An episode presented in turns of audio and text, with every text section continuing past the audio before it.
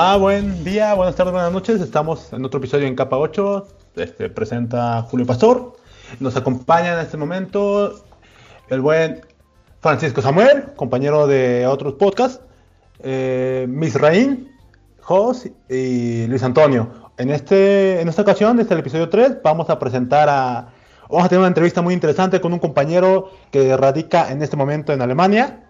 Y bueno, él es Víctor Hugo. Víctor, haz la presentación cuéntanos qué haces. Hola, gracias por invitarme. Me llamo Víctor Avelar. Eh, trabajo como, como tech lead en Trivago. Eh, hago software desde hace poco más de. Puta, viejo. Como 11 años. Eh, empecé haciendo HTML sencillo. Después de ahí me pasé a PHP. A los últimos tres años de mi vida mucho Go, Golang, eh, pero PHP tiene un lugar muy especial en mi corazón. Hola, ¿qué tal? Eh, de hecho, esa es una duda legítima de, Pastor que quería saber tu opinión en PHP, pero ya está hasta lo último en la pregunta. Así que se va a poner bueno ahí tantito el debate. Ah, siempre es interesante hablar de PHP. Sí, sí, sí. Eh, y bueno, aparte de, Trivago, ¿a qué te dedicas? ¿Haces algo más o solo te dedicas al cine?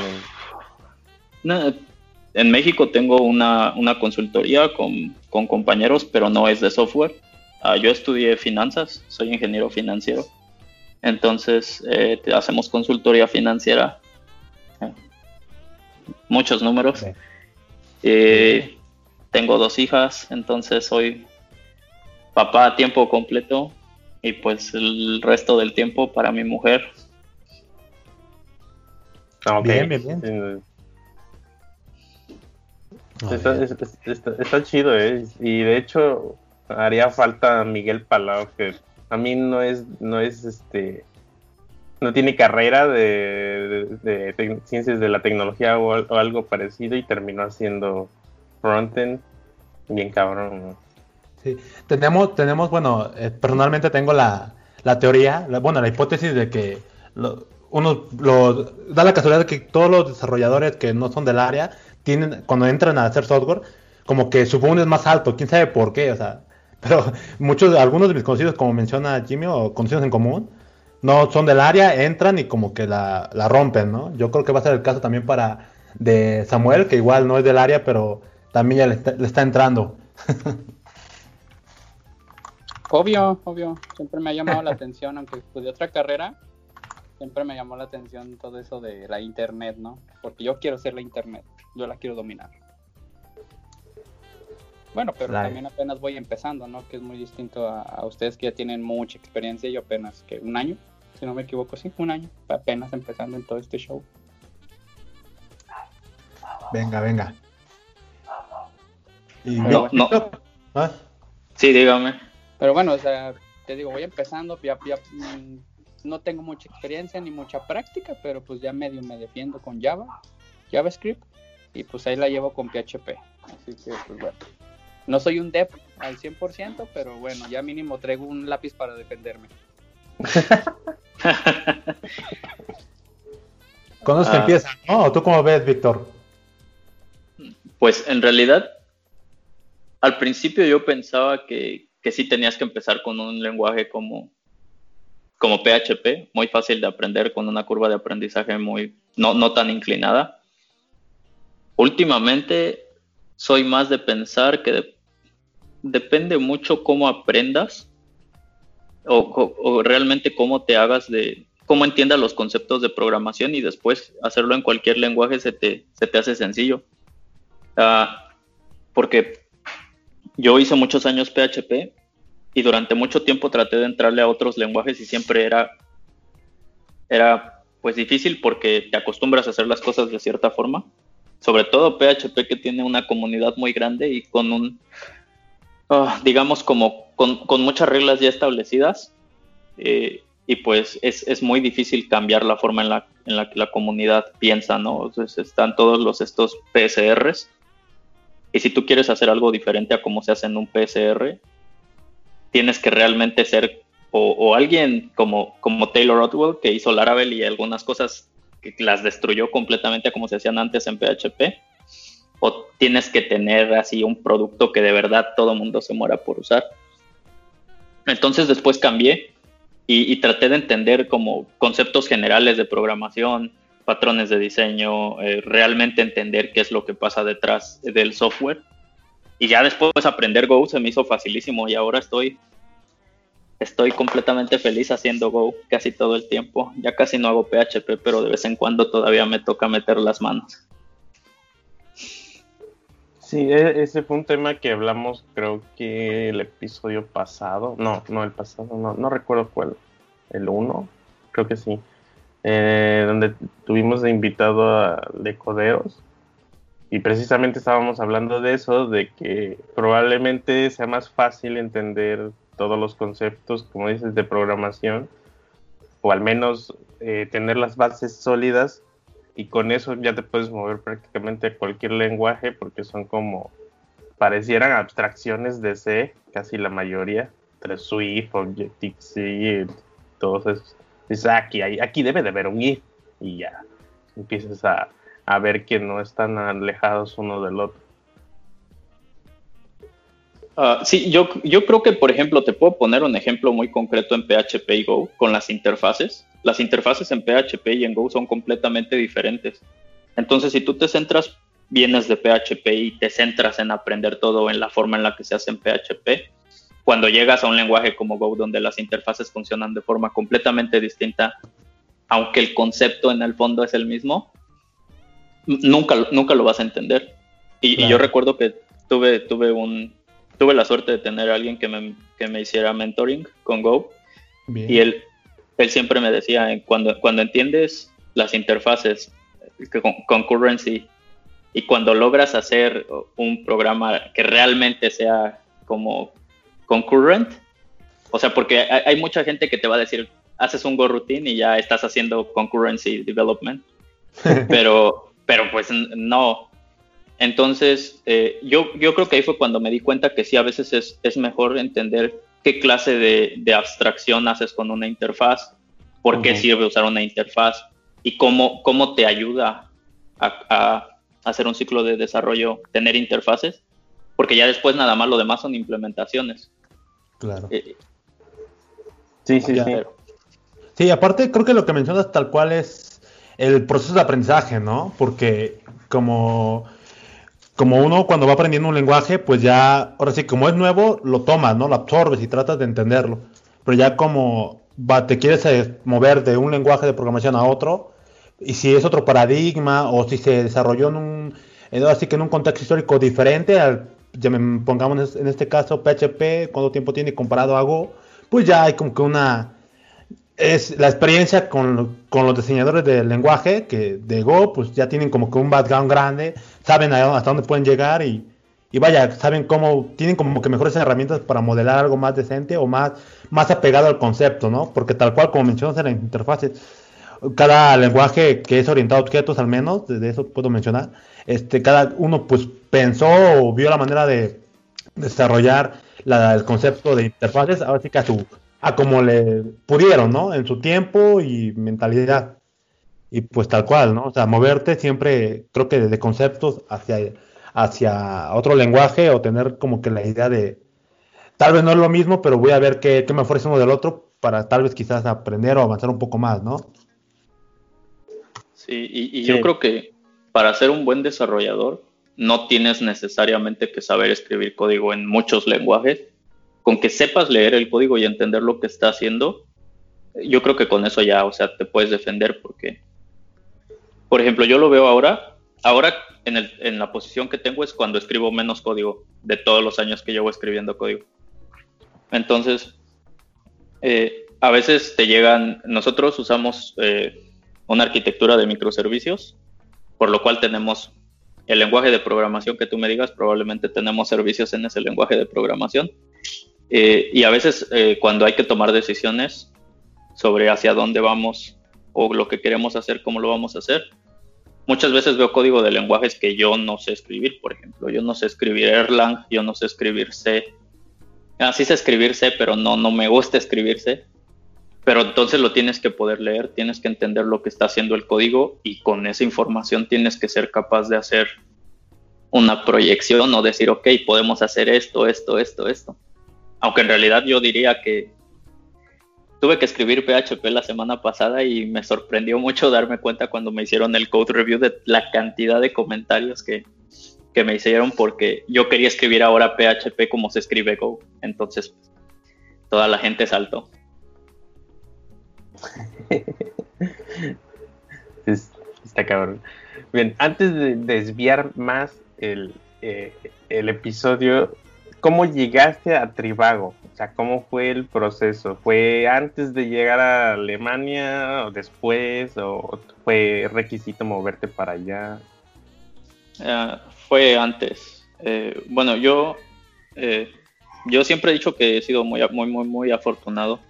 Siempre he tenido la suerte de, de encontrar la oportunidad adecuada en el momento adecuado de mi vida. Tal vez, o sea, no, me gusta mucho creer en la suerte, quiero pensar que he trabajado para que esas oportunidades se presenten, pero lo que sí es que he tenido la fortuna de que siempre he podido tomar esas oportunidades. cualquiera ha tenido oportunidades y siempre te pasa que por una u otra cosa o no la puedes tomar o no tienes los recursos necesarios. Yo salgo de la universidad y en la universidad escribo mi tesis en finanzas y, con base en esa tesis me ofrecen un trabajo en un centro de investigación del gobierno federal que está en Cuernavaca. Se llama Instituto Nacional de Electricidad y Energías Limpias. Eh, hago mi estancia de tesis ahí y después me ofrecen ya una plaza de investigación. Entonces empiezo a trabajar ahí y pues trabajar en el gobierno te mata el alma, o sea, te das cuenta de todo lo que no quieres en un trabajo. Entonces, eh, un trabajo de gobierno tiene esas cosas malas, toda la burocracia y todo, pero también tiene muchas cosas buenas. Normalmente las prestaciones son buenas, los salarios son buenos. En ese entonces yo ya tenía a mi primer hija, que tenía menos de un año. Eh, y justo un día eh, fue cuando comenzaron con las últimas rondas de la reforma energética, que a, mí me tocó hacer parte de, las disertaciones para eso yo me doy cuenta que no, no es lo que quiero, o sea, no es lo que quiero para mi vida y que no es el tipo de vida que quiero llevar. Y después échale que toda la situación de inseguridad en México se empezó a disparar mucho. Y pues yo creo que como papá, tu trabajo principal es tratar de ofrecerle lo mejor que puedas a tus hijos. Entonces un día yo hablé con mi esposa y le dije, ¿sabes qué? Quiero intentar trabajar en software, porque a pesar de que había hecho software mucho tiempo, siempre había sido así como freelance o open source o ayudarle a los amigos de mi papá que tenían negocios a poner su página web y cosas así. Entonces le dije, voy a intentar seis meses agarrar un trabajo en algo de programación. Y yo aplico a Trivago pensando que Trivago estaba en Estados Unidos. Yo no sabía que Trivago era una empresa alemana. Hasta que me mandan la invitación para la entrevista. Y, fue cuando, cuando dije como que algo no está chido porque la entrevista era a las 4 de la mañana en México. Eh, y pues ya me conecto a la entrevista y veo que del otro lado la persona que estaba estaba así, que era de día. Ya le dije, ¿en qué parte de Estados Unidos estás? Y pues fue cuando me dijeron, no, nosotros estamos en Alemania. Y pues sí me dio miedo, porque yo no hablo nada de alemán, o sea, llevo más de tres años aquí, no, no hablo nada, nada, nada de alemán. Entonces, pues dices el, el, idioma, todo, pero pues dije, bueno, a ver, voy a intentar. Y funcionó, eh, en ese momento me ofrecieron un trabajo en Texas. Tuve la oferta de Trivago y tuve la suerte de tener otra oferta de otra empresa que está en Berlín que se llama HelloFresh. Y, pues decidí, ¿no? Al final por Trivago, dentro de todo, porque era la empresa que más conocía por los comerciales y todo. Y así fue como yo llego a Trivago. Llego a trabajar como, como software engineer para aplicaciones PHP.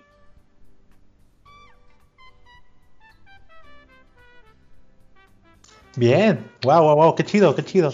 O sea, como mencionas, ¿no? Afortunado y preparado, ¿no? voy a aplicar a Tribago, digo, total está aquí cerca y, al final pues sí estaba algo cerca, pero cruzando un, océano, ¿no? Pero bien, bien, bien, qué chido. Genial, genial. Sí, es que pues al final yo también después decía, bueno, que son, son nueve horas en avión, pero ya estando de este lado sí te das cuenta que para ir para allá, o sea, sí es un, son las nueve horas de vuelo, pero aparte entre el tiempo que tienes que hacer en aeropuertos y los, los transbordos, te avientas 16 horas. Desde que me vine para acá hemos ido dos veces. La segunda vez ya teníamos a nuestras dos hijas y ahí fue cuando dijimos, ¿sabes qué? No podemos estar yendo cada año, es... No, te, te funde, te funde. Y es carísimo pues además. Sobre todo. No, sí, eso sí, aparte, ir con la familia, con los pequeñines, las maletas, no, sí, sí, ya, todo un, una odisea, ¿no? Moverte de un lado a otro entre los aeropuertos. Imagínate aventarte un vuelo de nueve horas con una bebé de cuatro ah, meses tenían en ese entonces, no, no, no. Jamás he sentido tanta pena hacia otras personas porque de verdad yo decía, ya cómo le hago para que se calle mi hija. Pues no, pues pobrecita. Sí, sí, sí, está, está complicado. Ya cuando crecen un poco más, ya. Ahora sí, vámonos. Chillan, les pegas y ya se acabó, como en México. Sí. y, fíjate que ahí viene otro reto, ¿no? Porque mi esposa es mexicana, yo soy mexicano y nosotros queremos que nuestras hijas se sientan mexicanas. Claro. Y, y estando aquí es bien complicado, o sea, porque, por ejemplo, tú dices, bueno, es Alemania, es Europa, es primer mundo, en todos lados deben de vender las cosas que venden en México. claro. Y no, ¿eh? para comprar tortillas es una odisea. Uh, te llegan congeladas desde España y pues me imagino que ustedes deben de saber lo que le pasa a una tortilla cuando la metes al congelador y después la quieres calentar. Pero aquí te saben a gloria. Claro, claro. Ah, sí, pero ahí super tip. Bueno, aquí hacemos como como no es tan fácil tener tortillas recientes aquí, a pesar de que hay muchísima tortillería, lo que hacemos es ponerlas en papel de estraza y luego una bolsa envuelta en un refrigerador y por lo menos así no se ponen tiesas o duras. Sí, súper buena al, Ajá, al nivel de que se quiebren bien fácil, ¿no? Porque luego se ponen bien tiesas y como, como si fuera charolita o, plato. Ya con el con, con la bolsa se evita que lo frío la, la no sé qué sucederá, pero la pone bien tiesa la tortilla. Respaldo dicho, yo este, igual meto tortillas, en mi caso son tortillas de mano, entonces no quiero presumir nada, pero este las meto en la bolsita. qué humilde, qué humilde. Mi, mamá viene del, no, es que bueno, hago un paréntesis rápido, mi mamá como viene del pueblo y a ella le gustan las tortillas y no, pues las llevo a mi hijo porque también le ha de gustar. Y yo, pues sí, ¿no? Entonces lo que hace es meterlas en el congelador, como menciona Jimmy, pero ella no pone bolsa, un papel, sino tal cual en la bolsa, la amarra y la guarda. Y ahí está tu paquete, ¿no? Ya no pidas más. Yo, gracias. Te lo agradezco. Pues, ojalá y pudiera pedirlas así. El problema es que aquí te las mandan en unas bolsas que vienen al vacío. Entonces vienen así congeladas, ya así completamente reducido el tamaño. Pero, a ver, algo se ha de poder hacer. Si no, voy a tener que tratar de poner mi tortillería aquí. Sería otra forma. Sí, sería buen negocio. Oye, y, bueno, ya que, ya que estábamos hablando de todos los mexicanos, tú querías platicar acerca de, por qué hay pocos latinos allá, o al menos discutir el tema, ¿no? Sí, ah, fíjate que a mí me pasa mucho que yo veo mucha gente muy capaz en la, en la TAM y ahorita en la posición en la que estoy, pues tengo la oportunidad de contratar personas, ¿no? Entonces, pues es como todo, ¿no? Los brasileños que están en la misma posición que yo, pues tratan de contratar gente de Brasil y así. Y yo traté de contratar en México y estuve dos meses con posiciones abiertas y no, no aplicaba a nadie. Nadie, nadie, nadie. Entonces yo dije, bueno, ¿qué, qué está pasando que, que la gente de Latinoamérica no quiere venir a, puedo decir Alemania, porque en España hay un mundo de mexicanos trabajando, en Italia también hay muchísimos, pero aquí en Alemania he conocido algunos, pero la mayoría vienen a estudiar y no se quedan aquí. Entonces, eh, yo creo que cuando me di cuenta de eso dije, algo se tiene que poder hacer.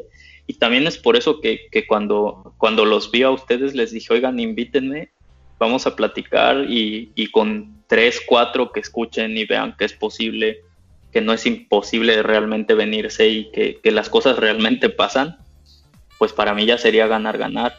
También la otra es que pues yo, yo quisiera poder hacer como, como dicen, ¿no? Poner tu granito de arena, porque a mí de verdad venirme para acá me cambió la vida y si yo puedo ayudar a alguien a que, a que mejore su situación, pues, pues por mí, encantado. Sí, de hecho, eh, me imagino que uno de los puntos, y sobre todo lo platico desde la desde perspectiva personal, una es quizás el miedo a comunicarse, porque dices que, bueno, hablan en inglés, supongo que allá, ¿no? O sea, se comunican en inglés, pero incluso así es bien difícil eh, que agarre uno confianza. Por ejemplo, Misraim y yo, y no sé por qué no ha participado Misraim, andar ahí yo por mis pequeñas criaturitas que están haciendo ruido. me imaginé. Misraim y yo eh, tenemos un como una pequeña agencia de desarrollo este, donde si se desborda la chamba, simplemente la externamos a cuates o gente que quiera agarrar trabajo. Pero por lo regular somos él y yo nada más. Y tomamos, pues, ya pocos proyectos, pero son bastante grandes. Entonces, este, cuando todavía estaba viviendo en Puebla, que empezó la, la sociedad, le dije, oye, esto no puede seguir así, tiene que tenemos que estudiar inglés sí o sí, a ver de dónde sale el recurso. O sea, ni siquiera habíamos empezado a trabajar y ya estábamos gastando dinero porque dije, de algo bueno tiene que salir de aquí, si no, no podemos avanzar. Porque en México esto no es muy mal pagado el proyecto. O sea, los proyectos buenos vienen de gente que ya los trajo para acá. No es como que nosotros los conseguimos directamente.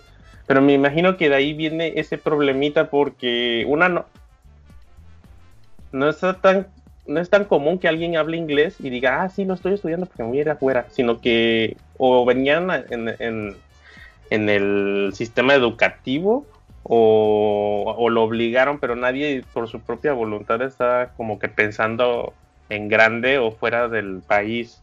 Y aparte, me imagino que Alemania es como intimidante, ¿no? Bueno, al menos yo no sé exactamente cómo sea vivir allá, pero si irte a España es como de, bueno, hablan español. Irte a Estados Unidos es, bueno, tengo familia allá. En Alemania creo que es bastante intimidante irse, así como no. Bueno, no sé si para ti fue intimidante ir hacia allá y no, no conocer el gobierno o hiciste tu investigación o algo por el estilo. Yo, yo pienso que aparte también del idioma es este la incertidumbre de moverte a otro país, como lo comentaba Víctor son nueve horas, pues sí, no pasa nada, me voy, pero ya estando allá, es, güey, o sea, otro país, ya estando allá te da el chingadazo de, que pues es otro país, es otro idioma, es otra cultura, es, otra comida, es todo es diferente a lo que estás acostumbrado a vivir. Yo también pienso que a muchos les da como que miedo eso de cambiar todo lo que tienen por algo que no saben cómo va a terminar o en qué van a beneficiar. Ah, supongo, también es un miedo a Sí, yo honestamente creo que puede ser miedo. A mí, a mí me daba terror, o sea, yo la verdad, yo siempre he tenido eso de que, digo, si ya empecé algo lo tengo que terminar y cuando me ofrecieron el trabajo yo dije, bueno, pues vamos. La, la mayoría de los trabajos que te ofrecen, sobre todo en Europa, tienen algo por ley que se llama periodo de prueba.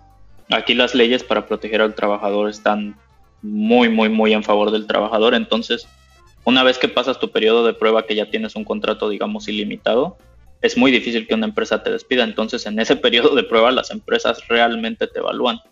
Y a mí me lo dijeron en Tribago, ¿no? Vienes seis meses a prueba, si, si, si pasas la prueba, pues te damos el contrato ilimitado, si no, pues muchas gracias. Y, y pues yo dije, bueno, voy a ir y a ver qué pasa. Y, yo no tengo ningún problema con decirlo, o sea, yo las primeras dos semanas yo lloraba, o sea, yo hablaba con mi mujer y yo le decía, es que no le entiendo nada a nadie, es que no sé cómo pedir comida, es que voy al súper y no venden nada de lo que yo conozco.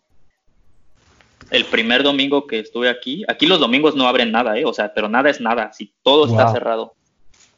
Y yo no sabía, entonces yo el primer fin de semana, pues fui al súper, compré, dije viernes, sábado y el domingo voy a comer a algún lado y pues bueno, el domingo tuve que comer pan duro con jamón que tenía ahí guardado de no sé cuántos días porque no estaba abierto nada.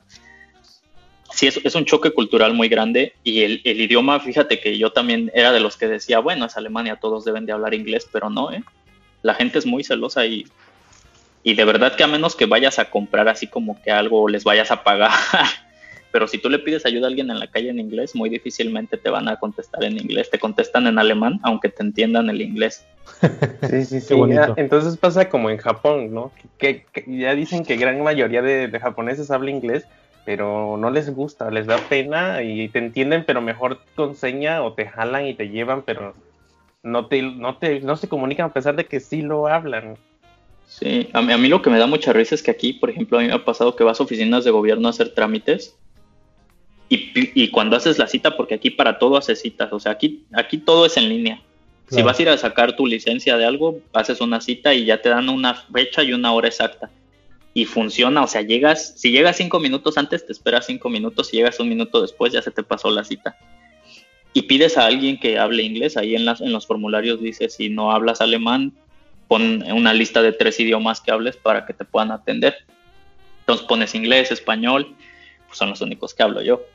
Entonces, llegas y a pesar de que pediste a alguien que hable inglés, le preguntas, ¿hablas inglés? Y te dice un poquito. Y ya después de, que te atiende te das cuenta que el tipo, la chavita esta habla inglés mejor que tú, pero no son así de decir de primera instancia, sí, te atiendo en inglés y hablo inglés perfectamente bien. Y eso es algo que yo aprendí aquí.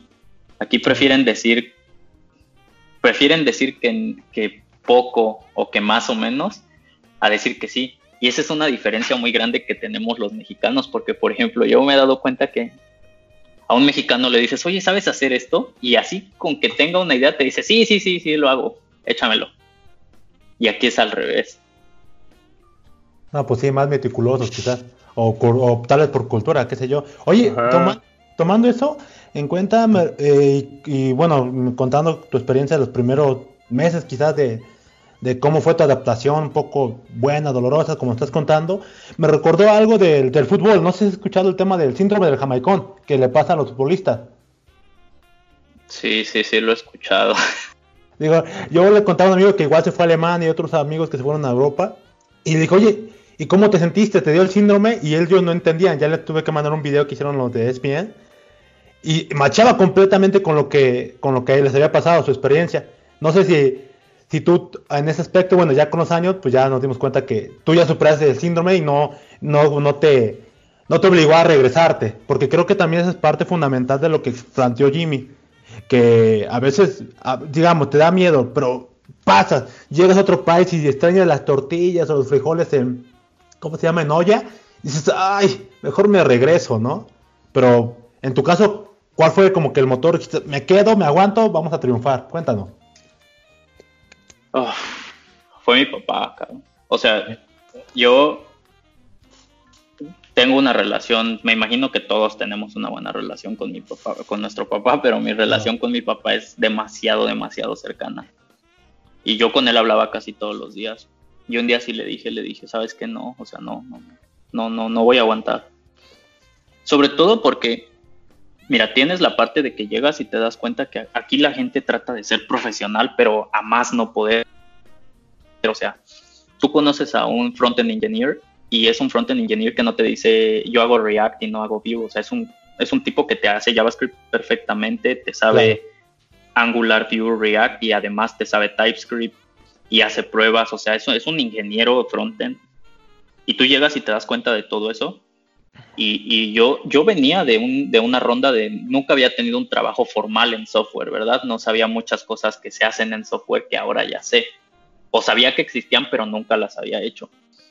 Entonces, a mí me acuerdo que en las primeras, en las primeras sprint planning que, que teníamos, pues normalmente interactúas, tratas de proponer cosas. Y, y yo siempre estaba callado Porque decía, no, es que qué tal, qué tal que digo una tontería. Primero, qué tal que lo que digo está mal, o sea, en términos de conocimiento, y en segundo, qué tal que lo que digo lo digo mal en inglés, porque también nunca había estado en un entorno laboral donde todo el tiempo tuviera que hablar inglés. Eh, y entonces le dije a mi papá, ¿sabes qué? No, no aguanto. Y, y pues yo a mi papá le tengo mucho respeto y todo, pero también le tengo miedo, cabrón. Y ese día mi papá me dijo, dice, si tú te regresas, o sea, si te regresas que sea porque ellos te dijeron que no. Pero si tú te regresas porque tú solito te estás diciendo que no, bajándote del avión, lo primero que hago es romperte tu madre. A huevo, a huevo. Buenos papás, como deben de ser, los celebro. Sí. Buen Y, papá. y pues entonces fue que, o sea, la verdad a mí mi papá me dio mucha fuerza, mucha fuerza, porque ya sabes, uno se trata de hacer el fuerte con, con mi esposa, yo le decía, no, todo va bien, y pues sí, un- unas complicaciones, pero todo bien. Pero pues yo con mi papá sí me quebraba.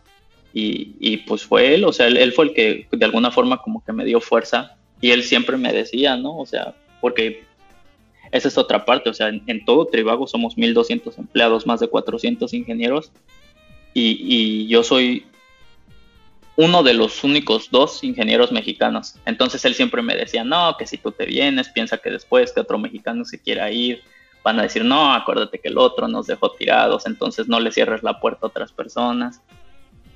Y, y es así, yo, yo digo que siempre te sirve mucho tener alguien, alguien que, que te dé fuerza, ¿no? Aunque, aunque también esa persona tenga miedo y aunque también entienda por lo que estás pasando, pero que te dé fuerza, que, esté ahí.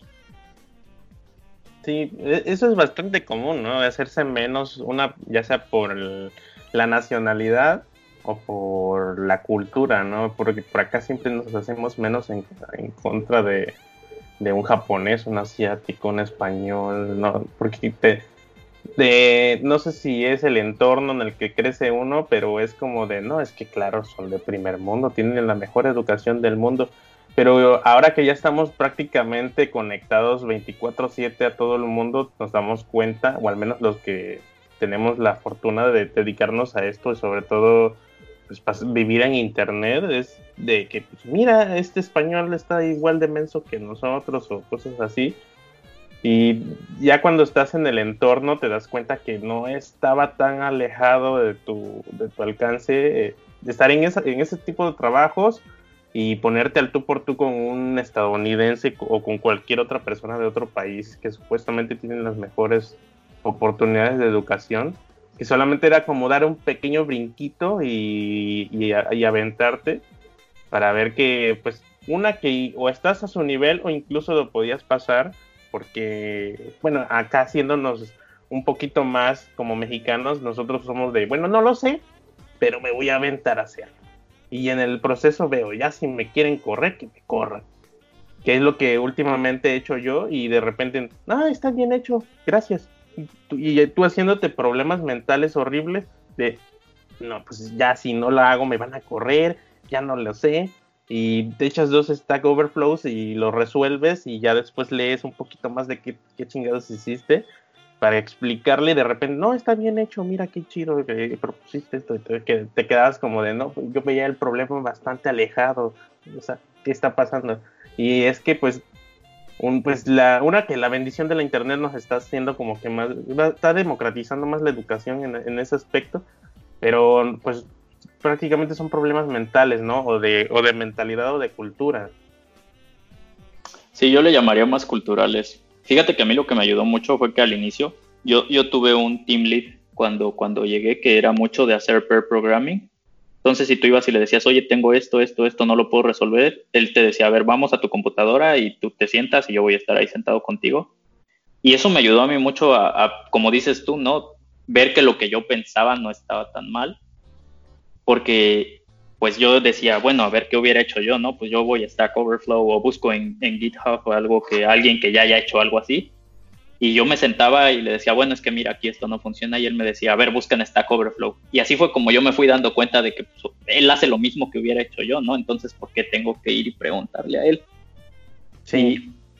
Y, ahora que ya estoy del otro lado, ¿no? Que me toca a mí como ser, ser, ser el, el líder del equipo pues yo, yo siempre les digo cuando tenemos nuestros one-on-ones a, las personas de mi equipo, siempre les digo, o sea, el, día que vayas y me preguntes algo a mí, que sea de verdad porque ya no pudiste encontrar nada tú solo, porque si voy, yo voy y lo encuentro con una búsqueda en Google, entonces pues sí vamos a tener un problema, ¿verdad?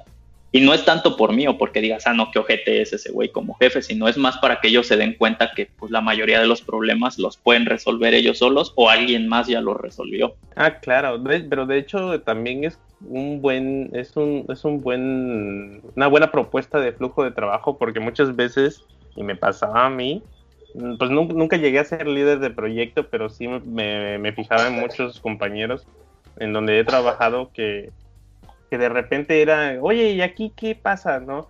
Y gastaban mucho el tiempo de consulta del líder, que puede que no esté tan ocupado o puede que tenga cosas más importantes que hacer, pero eran como de, ok, ¿aquí qué hago? No, pues googlealo. Y ya era, no sé, esta propiedad de CSS no funciona así, o esta propiedad de CSS es para esto, o mira, aquí está en, el, en, en la documentación del lenguaje o sea, cosas que sí podían googlearlas, pero que pues por lo menos te quitan de 5 a 10 minutos.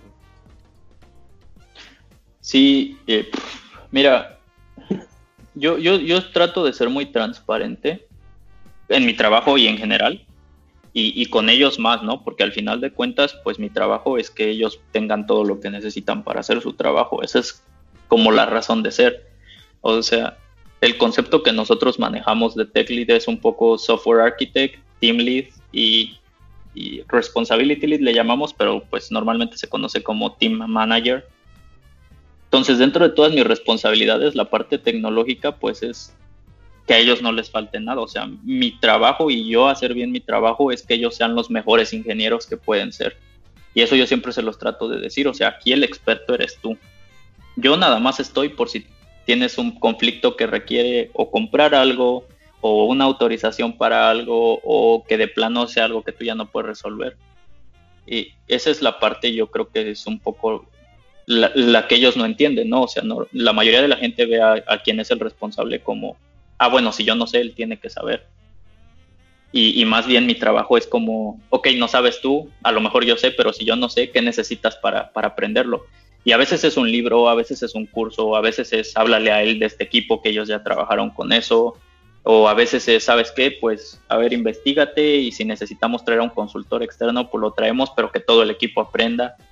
Y eso, eso es en realidad lo que haces más activamente tratar de hacer que los, que los ingenieros tengan todo para, para desarrollar a su máximo potencial. Sí, sí, sí me tocó, este, sí me tocó, bueno, trabajos así, casi siempre he trabajado ya remoto, pero no en, la última, en el último trabajo que tuve, sí, fue bastante de ese tipo de, una que entré sin saber que yo ya estaba en el tope, sino que yo me hacía menos, o sea, todavía tenía esos problemitos en la cabeza de no, voy a entrar a una, agencia internacional remota y qué tal y, dicen que me hago mucho güey. De repente yo estoy como, yo soy el que está hasta arriba, ah, cabrón. O sea, de, los que estaban hasta arriba yo también, que yo pensé que era un simple subcontratado, porque ni siquiera estuve contratado como tal. Y de repente, no, pregúntenle a él. Ah, no, a mí no, yo estoy y ya este era de, no, pues eh, yo tampoco sé, pero ¿qué se hace? ¿Qué se hace? No, pues tú dinos. Ah, no, pues necesitamos un, libro de esto y a ver qué, se hace. Ay, mira, aquí está, ya lo tenemos, ahí está, ya. O lo, lo compramos, no te preocupes, o cosas así.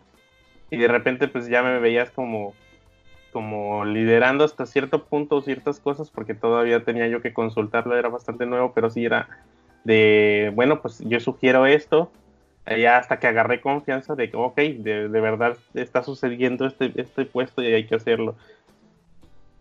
Y, pero por muchas, muchas veces son de que de desconfianza más que nada en esos puntos. Yo me pongo bastante en, el, en la parte de, los, de los ingenieros, de los que están abajo, porque sí es como que bastante desconfianza en lo que sabes y solo necesitas como el, como el empujoncito para que te den esa oportunidad. Quizás es la experiencia es la que empieza a forjar ese, esa, ese valor o esa, esa confianza en uno mismo. A pesar de que yo no sabía ni siquiera inglés, o sea, lo bueno que eran argentinos, pero ya, ya que me empezaron a involucrar en esos asuntos, ah, con el, mi inglés mochado puedo yo comunicarme con los otros chavos y explicarles un poquito qué, qué había que hacer. Pero continuando con, las preguntas, eh, hasta donde nos puedas platicar, obviamente, del trabajo, ¿cómo es trabajar en una plataforma de reservaciones? A menos que yo esté bastante desactualizado, ya tribago otras cosas, pero ¿cómo es trabajar ahí? ¿Cómo es, cómo, hasta donde les puedas explicar a la audiencia qué, qué se hace, pues como para que se den una idea, si quieren aplicar sobre todo ahí o en alguna otra plataforma de similar o trabajos que tengan como el mismo estilo de, de, flujo, como qué, qué se hace ahí o cuál es el día a día.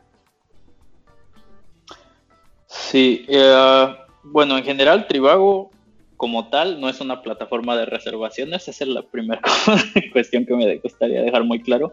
Nosotros no somos una agencia de viajes en línea ni nada, nosotros lo que hacemos es trabajar bajo un modelo de CPC, que es cost per click, o sea, nosotros vendemos tráfico Eh, somos más un meta search, pero Trivago es muchísimas cosas más. O sea, ahora Trivago empezó siendo Price Search, que es el que probablemente todos conocen, trivago.com. La, división en la que yo trabajo nos encargamos de hacer herramientas para, para hoteliers, para que se puedan anunciar en Trivago, para que puedan medir su performance, todo, todo lo que es del lado de los hoteles. Igual hay equipos que trabajan en la parte de la búsqueda y hay equipos que trabajan en la parte del usuario.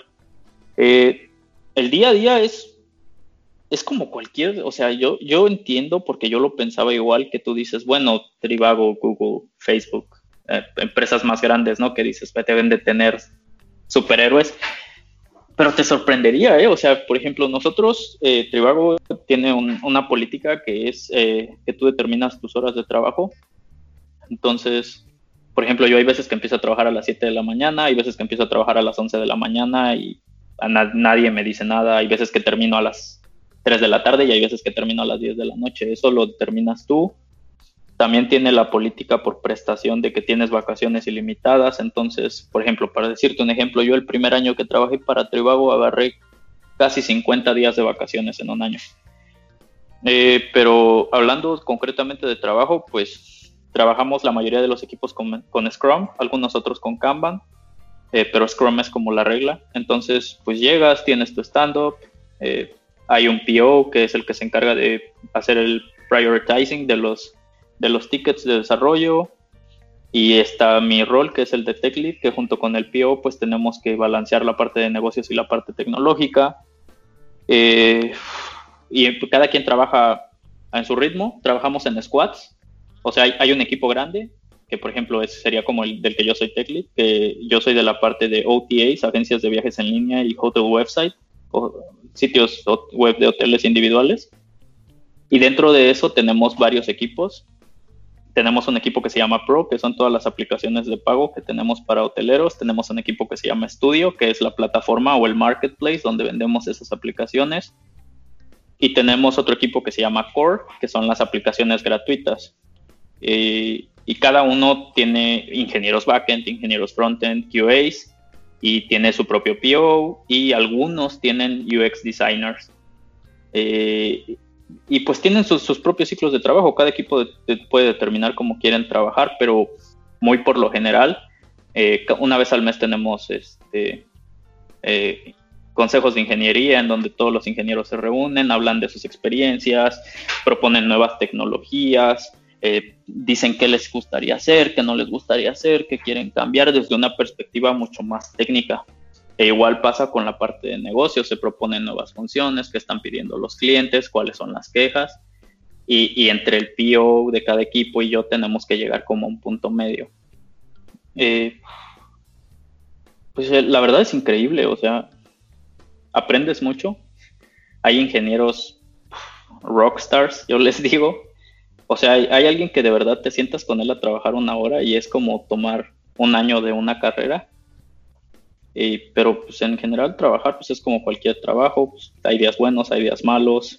Lo único bueno es que, por ejemplo, nosotros tenemos, por lo que cualquier startup tiene, ¿no? Café, fruta, cereales, comida gratis.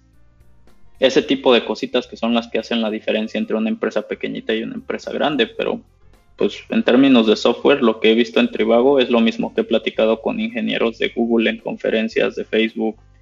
Todos hacemos más o menos lo mismo. No sé si tengas alguna pregunta más concreta y a lo mejor yo me, me explayé mucho. No, no, no, está perfecto, porque así vendes la chamba y a ver si aplican. No sé, Pastor, que, que, que ahorita está desempleado, creo, que aplique.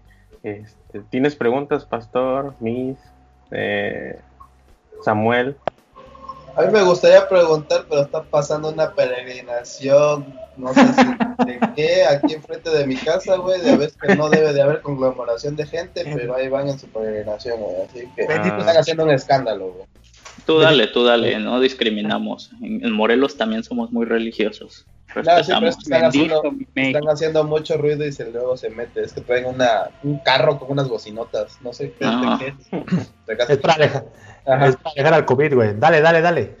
yo nada más quería, bueno, preguntarte cómo fue tu proceso. O sea, tú fuiste, hiciste un examen o la entrevista no fue por teléfono, videollamada o te mandaron una prueba, a ver, haz esto y para ver más o menos cómo andas y ver si le puedes caer acá y aquí te enseñamos. O sea, ¿cómo, cómo, fue, ¿Cómo es el proceso de reclutamiento no estando en el país al que fuiste, sino siendo un extranjero viviendo en otro país? Interesante y bueno hablar de eso.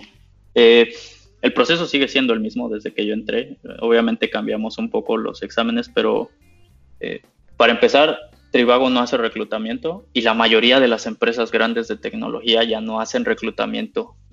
Eh, entonces, lo que tenemos es, es, las posiciones que tenemos abiertas y después nos esperamos a que la gente aplique. Y para la mayoría de posiciones, a menos que sean posiciones muy específicas, el proceso es, es así, mira tú vas a la página de Trivago, ves un trabajo, lo buscas, ves, ves que haces match con lo que tú sabes, tus conocimientos y lo que quieres. Y esa es una parte bien importante que a mí me gustaría mencionar. Siempre que vean un trabajo, traten de pensar no solamente en el trabajo de ahorita, sino en su carrera en uno o dos años. Pero aplicas e inmediatamente eso es un bot, o sea, no hay nadie que lo vea. Inmediatamente te va a llegar a tu, a tu correo o te va a mandar un enlace para que descargues el case study y dependiendo del equipo al que estés aplicando, pues el case study es diferente. Eh, lo, resuelves, no lo mandas. Eh, dos de nuestros ingenieros, dependiendo si es frontend o backend, lo revisan. Y ya que lo revisaron, pues ellos dicen sí, no. Si los dos, si uno dice sí y otro dice que no, pues ya lo reviso yo y yo tengo como el voto para decidir si sí o si no. Eh, si los dos dicen que sí, pues ya ni siquiera lo veo yo y automáticamente se les invita a una entrevista técnica. Eh, en la entrevista técnica eh, me gustaría pues romper muchos, muchos como prejuicios que se tienen. No preguntamos nada de algoritmos, al menos en, mi área. Hay otras áreas donde sí tienen que preguntar de algoritmos, pero porque realmente lo van a utilizar. Eh, pero nuestras entrevistas técnicas van muchísimo más enfocadas al, al código que nos mandaron y a la solución que presentaron la mayoría de las veces los es, es, yo y otro ingeniero y el ingeniero normalmente hace las preguntas más como de por qué hiciste esto aquí, por qué hiciste esto acá, por qué no lo hiciste así. Y, ya después mi parte es tratar de ver cómo sería ese ingeniero en el equipo. Entonces le tengo que preguntar, a ver, ¿cómo cambiarías esto a este, este patrón de diseños? ¿Qué pasa si te decimos rompe esto que hiciste en microservicios? ¿Cómo dividirías los dominios? Eh, cómo definirías si este es un microservicio o si es un metaservice y ese tipo de cosas. Si pasas esa entrevista, tienes otra entrevista que ya no es técnica, sino es más como de team fit, company fit, le llamamos nosotros, para ver si tus valores se alinean con los valores de Trivago, si tu personalidad es la adecuada para trabajar en Trivago. Eh, si pasas esa, pues son dos cosas. Una es que te pueden hacer directamente una oferta y la otra es que pues te dicen no, gracias, o te invitan a una tercera entrevista si es que están así como indecisos. Ya que te llega la oferta, tú tienes que aplicar en la embajada de tu país para, para poder venir a trabajar a Alemania. La empresa te ayuda, obviamente, con la parte de la visa, eh, pero todo el trámite lo tienes que hacer tú.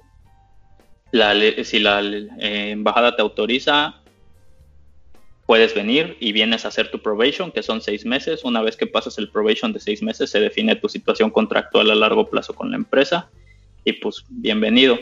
Lo de la embajada que te autoricen es más que tienes que, para venir a trabajar a, Europa en general, pero más en Alemania, eh, tienes que tener un título profesional. Esa es una cosa, no importa en qué sea, pero tienes que tener un título profesional. Y la otra es que pues te hacen un pequeño chequeo de que no tengas antecedentes penales, de que no seas un prófugo de la justicia y ese tipo de cosas.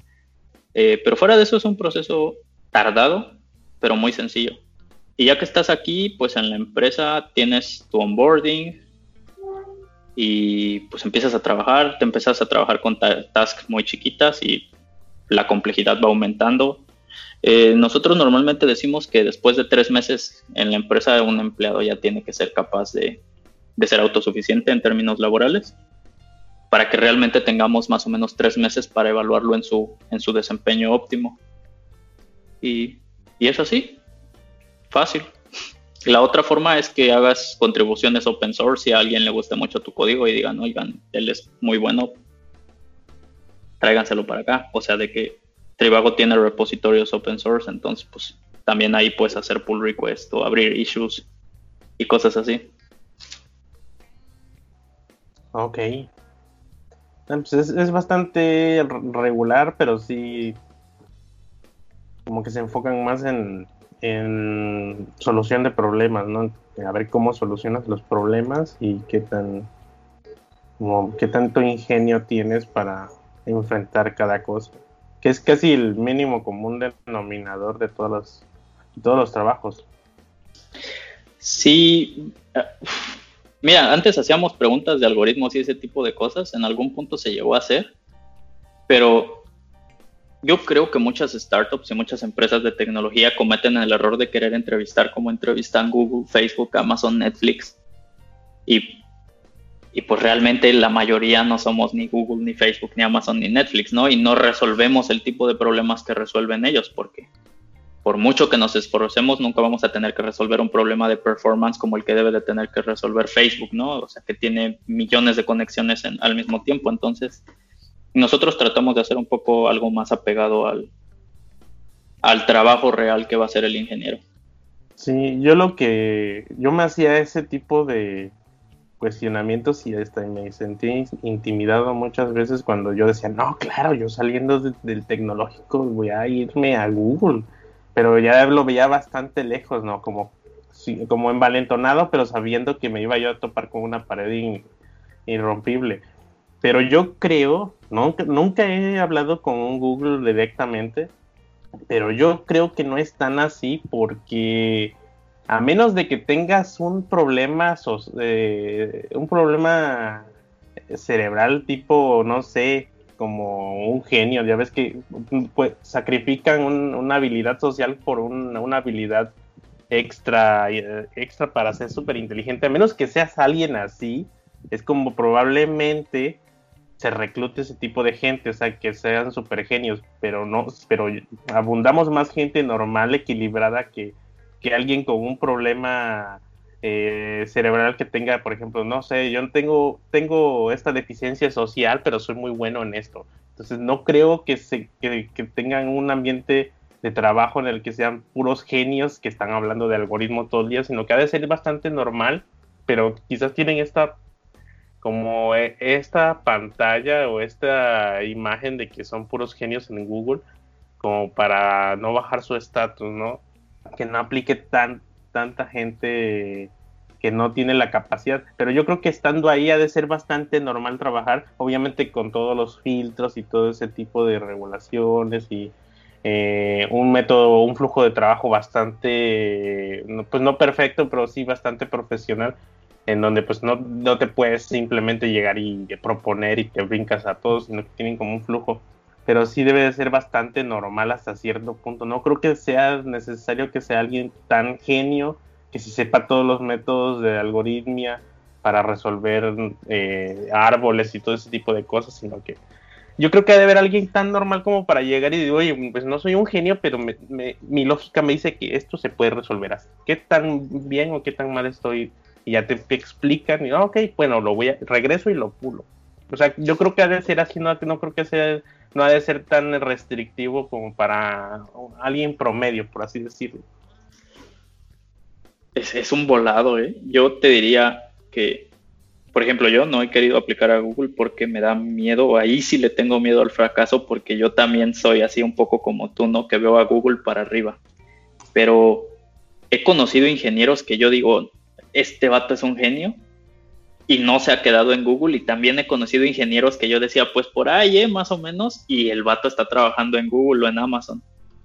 Entonces, son muchas cosas. Yo digo que depende mucho del equipo, depende mucho de quién te entreviste y depende mucho también de la temporada en la que te entrevisten, porque pues ese tipo de empresas siempre están reclutando. Nosotros también siempre tenemos reclutamiento abierto, pero no es lo mismo entrevistar sabiendo que tienes todo lo que necesitas, a entrevistar sabiendo que se te acaban de ir 10 ingenieros de un equipo que era fundamental para tu empresa y que tienes que contratar rapidísimo.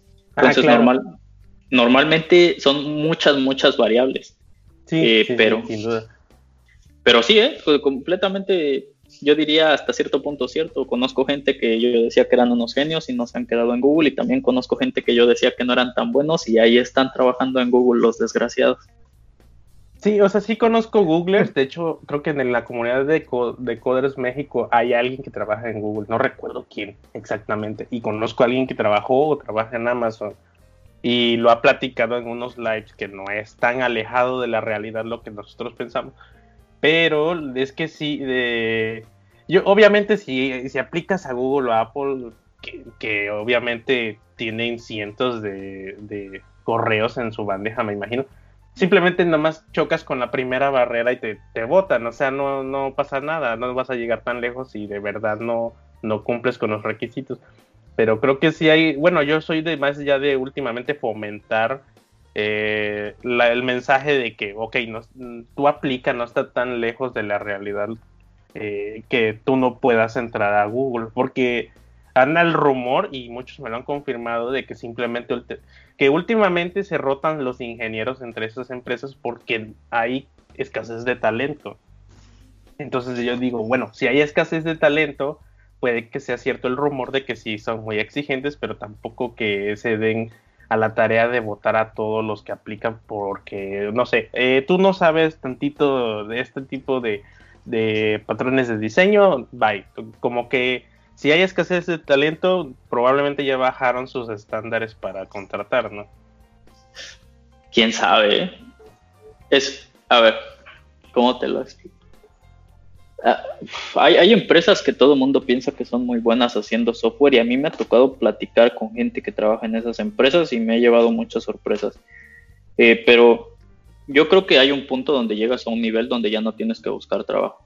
Eso es completamente real. Que hay escasez en el mercado, e, eso también es 100% real. Hay escasez en el mercado. Eh, está proyectado que cada año la industria va a necesitar entre 3 millones a 5 millones de ingenieros más. De esos 3 a 5 millones, ponle que una tercera parte sean ingenieros de software, de algún tipo de software, porque también ingenieros de software hay un mundo de categorizaciones. Y todas las universidades solamente tienen la capacidad de producir un 10% de esos ingenieros que se necesitan. Entonces, no creo que hayan bajado sus estándares de calidad por la escasez, porque la escasez siempre ha estado ahí. Lo que sí creo es que se están volviendo muy creativos en la forma de reclutar. Te voy a decir por qué. A mí me pasó que yo apliqué para Stripe, no sé si sepas esta plataforma de pagos. Sí, sí, sí. Eh, apliqué para Stripe aquí en Europa y me dijeron que no. Pero después ellos me contactaron porque abrieron una oficina en México y me dijeron que si me quería ir a trabajar a la oficina de México. Y es ahí donde te digo que llega un punto donde ya no tienes que buscar trabajo porque yo dije no me voy a regresar a México. Pero al menos ya está ahí. Eh, fueron ellos de aquí de Alemania varias empresas también, o sea BMW seguido están en, así de que de que te mandan correos como locos hay empresas, hay, hay muchas, aquí, sobre todo ya que estás en Europa, porque venir a Europa dentro de todo si toma su tiempo para trabajar si no estudiaste aquí. Pero ya que estás aquí te, te llueven ofertas, por todos lados, ¿eh? Por todos lados. Sí, pues es como un, un, buen punto de, de, partida para ellos porque ya rebasaste cierto nivel de, de, claro.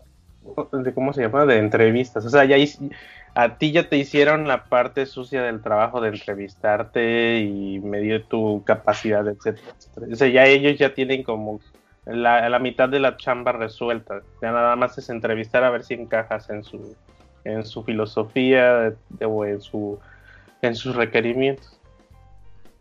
Y después viene la otra parte, ¿eh? o sea, Google nunca va a dejar de ser Google, entonces siempre va a haber ingenieros muy buenos y ingenieros ah, no tan buenos que quieran trabajar en Google. Entonces. Sí, no, no, lo digo para, para hacer menos a Google. O sea, Google. No, no, yo sé. Pero yo, yo, busco la manera de romper eso. Sí, yo diría que es más como tener un plan bien hecho. O sea, obviamente no vas a aplicar a Google saliendo de la universidad, a menos que seas uno de estos genios que tú decías.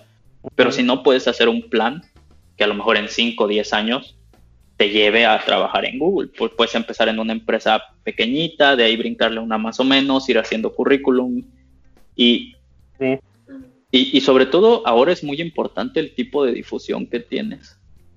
Porque yo, por ejemplo, a mí no, no, no, o sea, esto que estoy haciendo para mí, aunque tal vez no parezca, es un reto muy grande porque yo no soy tanto así como de, ah, mira, yo quiero salir en ese podcast o, ah, mira, voy a hacer esto. Un tiempo traté de hacer videos en YouTube y lo terminé dejando, aunque me gustaba, pero dije, no, es mucho tiempo, es tiempo que podría usar en otra cosa. Y, hay muchos que se hacen pasar por expertos, nada más porque tienen mucha difusión en plataformas digitales. Entonces, yo creo que e, es, hacer un plan. Hay varias formas de llegar a trabajar en una empresa como Google, pero aplicar de primeras a una empresa como esas no es, yo diría, el plan más adecuado.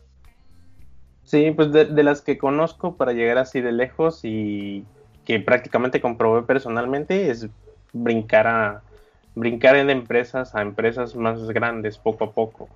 Es lo que es la forma más eficiente que conozco. Obviamente, quizás haya, haya gente que, que los contactaron porque tienen cierto. Ay, creo que se salió Víctor. A ver, a ver. Sí, se salió. Sí, se salió. Ah, ok, ahí te lo metemos. No, este fly. Se le fue la luz, ve, hasta en Alemania se ve la luz. Regresé, amigos, perdón. Ya saben lo que te preocupes. no conectas Eh, la computadora. que lo que no sé hasta dónde me escuchaste, lo que decía era que la forma más eficiente que conozco, que personalmente experimenté, es brincar de empresas a empresas un poquito más grandes. Por ejemplo, donde trabajaba, me contaban que muchos ya habían brincado a Dropbox, que, o no sé si conoces esa plataforma de e-commerce que es Greyjoy, o, o plataformas así, que poco a poco fueron brincando hasta que ya estaban en esas empresas AAA que ya son prácticamente como el tope, en donde ya si tienes en tu currículum que estuviste en tal empresa, simplemente te van a rotar entre ellas y ya. Así es, así es. Y pasa, ¿eh? Eh, pero bueno, yo, yo soy mucho de desviarme en los temas y ustedes al parecer tenían una agenda muy establecida y creo que ya nos desviamos un poco, así que si ven que me Sí, estoy no. yendo mucho de lado, regrésenme. No. ¿eh? Bueno, yo, yo estoy muy a gusto porque me gusta conocer gente. De hecho, ese es otro punto antes de pasar a un tema ya diferente. Eh, que al menos si no tienen esa capacidad de brincar ahora mismo en una, en- a una empresa grande, por así decirlo, una agencia que, que ya tenga como ingenieros de alto nivel en donde puedas aprender algo y se ap- aporte muchísimo al currículum, sino que la tu agenda de contactos es bastante importante porque ya sea que el amigo del amigo te recomiende con otra agencia, así me pasó a mí. Yo tuve un poquito más de, de fortuna de hacerme promoción, como andando de gira subsidiado, pero eh, muchos, de las, muchos de los trabajos o proyectos vienen de gente que yo conozco, no es porque sea muy bueno, sino que me conoce muchísima gente y esa gente habla de la calidad de tu trabajo, que creo que le ha pasado a todos, incluso a Pastor o a Misraim, o incluso creo que a, a Samuel le ha pasado ese tipo de cosas. No sé, quieran aportar algo antes de pasar al siguiente punto. Mm, pues. No, a mí no me ha pasado. Ay, no es cierto, sí, obvio. No, no, güey. O sea, una vez no tenía empleo y el Jimmy me dijo, ven, jálate, güey. Yo sé que no sabes programar, pero confío en ti.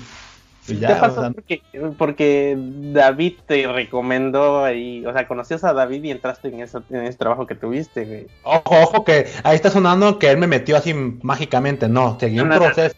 Sí, obvio, yo- ya eso. Sí. me refiero a que lo conocías. No, pues yo estaba buscando chamba y él me dijo, tengo chamba. Y ya, se dio. Yo creo que... Sí, sí, sí, pero yo creo que ha sido, sí, de más de suerte y pues, ah, y pues prepararse, como menciona este Víctor, tal cual, o sea, tienes tu, tu, ahora sí, en este caso, en mi caso personal fue de, oh no, no tengo trabajo, me voy a mover, este, empiezo a buscar, ¿no? Y ya, este, obviamente igual tienes un plan, tienes una idea de no me voy a ir a una chamba de tal tipo porque pues ya he experimentado esos malos tratos y no me agrada. Ya obviamente con eso se, se reduce mucho el abanico y pues por fortuna sí, yo creo que se juntó en que yo estaba buscando proyectos y el compañero que menciona este, este Jimmy, acá David, Este, igual es pechepero, hay que invitarlo para que haya una reunión de pechepero. Este, me dijo, oye, tengo una chamba sobre esta línea, ¿qué onda? Este, ando buscando, ¿tú andas libre? Yo, pues, ahora sí que por hacer del destino estaba libre. Y dije, ah, sí, el entro. Y ya hice el proceso, ¿no? Pero, este, vaya, yo creo que en ese momento, como le surgía, como que fue más, este, fue más, como que se acreció más el proceso, vaya. Y, este, ya trabajé con ellos, ¿no? Igual, este, estuvo padre. Esa es mi historia. ok. la siguiente pregunta que tenemos es, ¿qué tecnologías son requeridas regularmente para trabajar en Trivac? Obvio, hasta donde nos puedas contar. No sé si de eso puedes platicar algo. Sí, eh, depende, depende mucho. No sé si quieras como empezar un poco por, por dominios de trabajo. Frontend, pues... No, o, si, bueno, si quieres, o un, un, un panorama general, no, pues hacemos esto y regularmente es requerido esto, etcétera. No, pues sí, así como mencionó, front y back, me agrada. Uh, frontend, yo diría que, o sea, de entrada, saber JavaScript muy bien, pero no, o sea, conocer el lenguaje, conocer las capacidades del lenguaje y conocer también la interacción del lenguaje con el servidor usando Node o conocer la interacción del lenguaje con el navegador. Y, yo creo que ese es el punto más importante para un front. O sea, realmente saber lo que puede hacer JavaScript en el navegador y lo que puede hacer JavaScript en el server. Y después, eh, pues desgraciadamente o agraciadamente, pues la industria cada vez tiene más frameworks, así que yo diría que conocer un framework no es tan importante, aunque la mayoría de la industria usa React. Pero pues al menos dominar de más o menos a muy bien un, framework de los, de los grandes, ¿no? Angular, Vue o, React. Eh, back, bueno, en back en el abanico es muchísimo más grande y depende mucho de lo que vayas a hacer, pero ahorita así, top of my head, yo diría que tecnologías de streaming, eh, tecnologías de event sourcing, mm, bases de datos, eh, pues de todo tipo, ¿no? SQL, no SQL, eh, de graphs, eh, key values, y, conocer un lenguaje, con, un lenguaje que te sepas y que lo sepas bien y que entiendas los, lo, cómo funciona la programación realmente o cómo una computadora procesa el código, pues yo diría que con eso. Eh, pero yo, yo sí le voy a dar mucho peso ahorita a todo lo que es streaming, sobre todo en empresas como nosotros, ¿no? Así de medianas allá muy grandes porque la cantidad de, información que tienes que procesar es grandísima.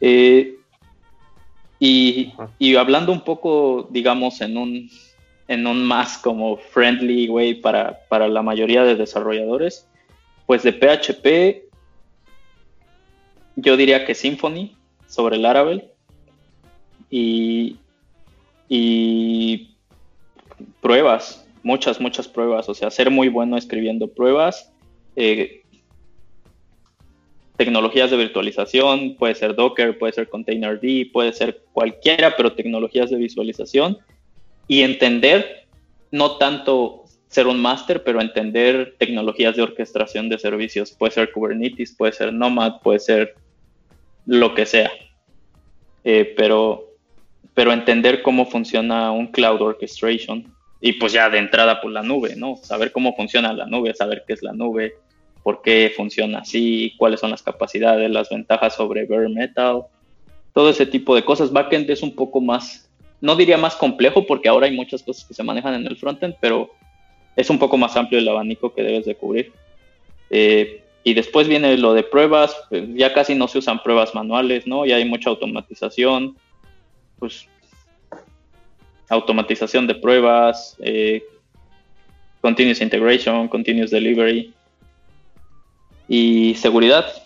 Para un backend es muy importante toda la parte de seguridad, que los servicios que, que programas sean seguros, tan seguros como se puede ser, obviamente, sin importar el lenguaje. Sí está bastante amplio el puesto de backend. ¿eh? Sí, porque ah, ah, si yo ahorita, estuve pensando, bueno, a ver, si yo aplicara, ah, ya, me tronaste en Kubernetes. ya ahí dije, nada, ya, ya no puedo. pero, pero en realidad, o sea, yo diría, ¿por qué? ¿Por qué piensas que, porque ves, te puedo decir, si, te, si tú aplicas, te voy a pedir que hagas un servicio. Y, y es lo único que te voy a pedir, ¿eh? te voy a decir, necesito que hagas un servicio que maneje lo que tú quieras, hasta task pueden ser así, un to-do. Sí. Es, algo así es nuestra prueba, ¿eh? Nosotros nuestra prueba la dejamos muy abierta. Te voy a decir, haz un to-do list con arquitectura que tú quieras, usa lo que tú quieras, el lenguaje que tú quieras, Sí, sí, sí. y, y desde ahí empieza el examen, ¿no? Ver cómo entregas el código, cómo corres la aplicación, qué Sí, tantos sí. patrones de diseño utilizas, las decisiones que tomas. Porque, por ejemplo, yo te decía Symfony sobre el Laravel, pero eso es para, para mi opinión. Pero igual para ti tú dices yo lo hago con Laravel. Y es, una vez escribí un blog post de eso que decía, me sorprende que de, de nueve, de 10 exámenes que, que recibimos o de 10 pruebas que recibimos, nueve están hechas en Laravel. Y, y Es que es bastante comercial, sí. sí, pero, por ejemplo, si tú dices ingeniero backend microservicios y alguien te entrega una prueba en Laravel, yo desde ahí digo no. Lo siento, pero no. O sea, El hecho de Eh, que- ¿Cuáles serían los puntos? Bueno, yo, yo no soy... Ajá, dime, dime. Mira, Laravel es un poco como Ruby on Rails, lo puedes pensar también. Nah, Sí. Spring, Spring sí es más para microservicios, pero es, es como un full stack framework, ¿no? Es un, Claro. yo, yo siempre digo que Laravel es la caja, la caja de herramientas, con todas las herramientas adentro, y en Symfony te ponen la caja de herramientas vacía y ya tú vas y compras las herramientas que necesitas. Sí, esa es la gran ventaja de Symfony. Y, y es ahí un poco donde se rompen, porque he tenido, he tenido gente que me pregunta, ¿y por qué no Lumen? Que es básicamente el Laravel sin, sin las views. Eh, sí, sí yo, pienso igual que tú porque Lumen es así de, ok, agarramos Laravel y le quitamos todo casi, pero sigue siendo Laravel. Y Symfony, a pesar de que tiene bastante tiempo y como dices, ya prácticamente lo puedes armar, pues es Symfony, o sea, ya es de, de ligas mayores y sobre todo si vas a ir a trabajar a Trivago, que es una plataforma o la plataforma, pues buscas alto rendimiento, ¿no? Ya no estamos jugando a hacer un CRUD y, y ok, ahorita te saco el proyecto y ya tú me dices si va a largo o corto plazo. Y acá estás Claro. diciendo, necesito optimización de alto rendimiento. No me vas a llegar a decir, ahorita te quito el service provider y le ponemos otro. No, no, no. Pero es que mira, yo, es- yo espero que si alguien usa Laravel, realmente entienda qué es Laravel y cómo funciona. Y a mí me ha pasado que mucha gente usa Laravel nada más por el, por, porque ya trae los controllers Ujú. auto-wired a las, Ah, a las rutas. O sea, ya nada más creas el controlador, le pones algo y te escupe, te escupe JSON. Claro. Sí, Sí. sí. Y les preguntas, ¿por qué no usaste Facades? ¿Por qué no usaste Ajá, exacto. los, los para validación? ¿Por qué no usaste Form, form Request? O sea, yo, yo me tuve que aprender Laravel cuando empecé a ver todos esos, todas esas cosas de que todo mundo aplicaba con Laravel. Yo, yo me tuve que, que refrescar de Laravel, porque yo, yo, si yo usaba Laravel cuando era Laravel 4.2, o sea, claro. ni el tatarabuelo de, de lo que es ahorita. Sí, pues sí. Y, Y aparte, eh, perdón, sigue, sigue. No, no, no, dale, dale, dale. Yo solo iba a decir que para mí es importante eso, ¿no? Si vas a usar un framework, entonces realmente usa el framework, no nada más lo uses por conveniencia. Claro, claro. Sí, amigo, mi, con lo que mencionabas sobre Facade y demás, o sea, también si usas un framework, se entiende que lo vas a usar por las, eh, ¿cómo decirlo? La- las opciones o que te están ofreciendo, ¿no? En este caso, los patrones y o la orientación o el enfoque que tiene el framework, pues te, se supone que lo, lo, lo tiene para que tú lo ocupes y vaya, aproveches al máximo el framework que te está, de lo que se está ofreciendo. No solamente usarlo tal cual como, bueno, pues es más sencillo levantar un cruz, ¿no? Como mencionaba Jimmy. Entonces sí, este, totalmente de acuerdo en ese aspecto porque tal cual, al igual que Angular, el 2 en adelante tiene su sección, ¿no? Que es, este, usamos TypeScript y tenemos nuestra sección de arquitectura en el área de front, ¿no? Obviamente estamos orientados a componentes, pero tenemos una sección que te, te recomienda seguir, ¿no? Ya de cada quien como libre albedrío, pues decide si se quererlas estudiar, seguirlas o no, y entre otras cosas. Pero sí, me, me agrada ese punto. Pues para, para mí es, es una de las cosas más importantes, ¿no? Y yo creo que, por ejemplo, cuando alguien nos manda un case study en Go, en, Go el Standard Library es tan completo que cuando alguien usa algo que no es parte del Standard Library, entonces realmente tienes que ver que lo esté usando. Si no, pues no tiene sentido. Y en PHP yo creo que es muchísimo más fácil como caer en la trampa de que todo está ahí tan bonito y tan brilloso que piensas que la gente no se va a meter realmente a revisar. Y esa es otra parte, ¿no? Nosotros cuando revisamos código sí tratamos de ser como muy justos y, y corresponder el tiempo que la persona invirtió en escribir el código en revisarlo. No es como que nada más agarres y le des una pasadita y digas, no, este no, este sí. Entonces, pues yo, yo diría que ser profesional es, la, es algo muy importante. Sí, pequeño ahí están realmente evaluando el nivel del, del desarrollador. Sea, por lo que veo es que realmente se está eva- evaluando la, el nivel del desarrollador y no tanto el conocimiento, porque pues puedes tener el puedes tener el conocimiento del lenguaje, incluso del framework, pero también el nivel de desarrollo, o sea, a la hora de resolver problemas y escoger la tecnología, me imagino. Sí, ya, a mí me ha pasado que me llegan currículums de que senior PHP developer yo digo, ok, y lo entrevisto y le pregunto, ¿me puedes explicar cómo funciona PHP en runtime? Y no tienen ni idea. Le pregunto, ¿me puedes explicar cómo compila PHP? Y no tienen ni idea. Entonces, ¿dónde está el senior PHP developer? Es lo mismo que si me dice alguien, ah, yo soy un senior JavaScript developer y yo le pregunto, ok, explícame el API de esta propiedad o esta, esta parte de JavaScript y no tienen idea, ¿no? Ah, e- Claro. Ese es el problema que yo tengo también con los frameworks. O sea, muchos de los frameworks le quitan la complejidad o la parte de, de la responsabilidad sobre ciertas cosas al desarrollador y terminan haciendo al desarrollador dependiente del framework. Y, y no tengo nada contra los, los, los que hacen Laravel, ¿eh? porque la última persona que, que entró a nuestro equipo hizo un case study con Laravel, pero, o sea, él sí. Yo le preguntaba, ¿por qué no usaste esto? Y me dio al menos cinco razones de por qué sí y por qué no. Y la verdad, a mí me sorprendió. Sí, defendió, defendió su, ¿cómo se llama? Defendió su opción ah, con buenos argumentos, obviamente. O sea, no nada más es que ya lo trae Laravel. Sí. Sí, es así.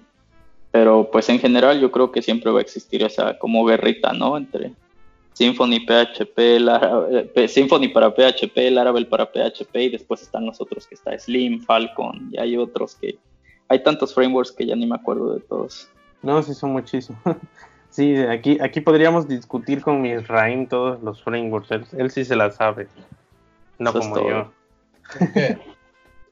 ¿Cómo que de qué, qué hacías? No, digo, pero de qué es que hay un chingo, güey. Micro framework, normales, grandes. Es que te- lo que te decía, para mí es depende qué es lo que vas a hacer, utilizas el framework. Cuando te digo, no vas a utilizar, como decía Víctor, no vas a utilizar una chingadera enorme para hacer lo que te piden un CRUD para una zapatería. Por eso es que la gente se mete mucho con Laravel, porque ya te da todas las opciones para crear CRUDs. Ya si quieres algo más robusto, más, más fuerte para hacer todo, todo eso, pues vete por el Symfony o por Zen. Ya si quieres algo más chiquitito de que nada más lo vas a hacer, lo vas a ocupar para que sea tu proveedor de API Red, pues utiliza un Silex o un Lumen. Está chiquito, nada más para lo que necesitas y ya, lo consumes como otra cosa. Sí. Yo, yo vi un micro framework que la verdad a mí me sorprendió mucho, se llama Slim. Y, Sí, es, eh, los tres microframeworks más conocidos son Lumen, Silex y Slim. Y, y- y Slim me sorprendió porque ves la documentación y se ve así como algo que hizo mi hija en cinco minutos, pero ya que empiezas a usarlo, bueno, muy, muy buenos, muy buenos conceptos detrás del, del micro framework. Pero de nuevo ya me estoy explayando, muchachos, así que regrésenme. Ah, No, tú no, no, te preocupes. Como quiera, este, este podcast dura un poquito menos tiempo que el otro, pero tú, tú no te preocupes, está buena la charla.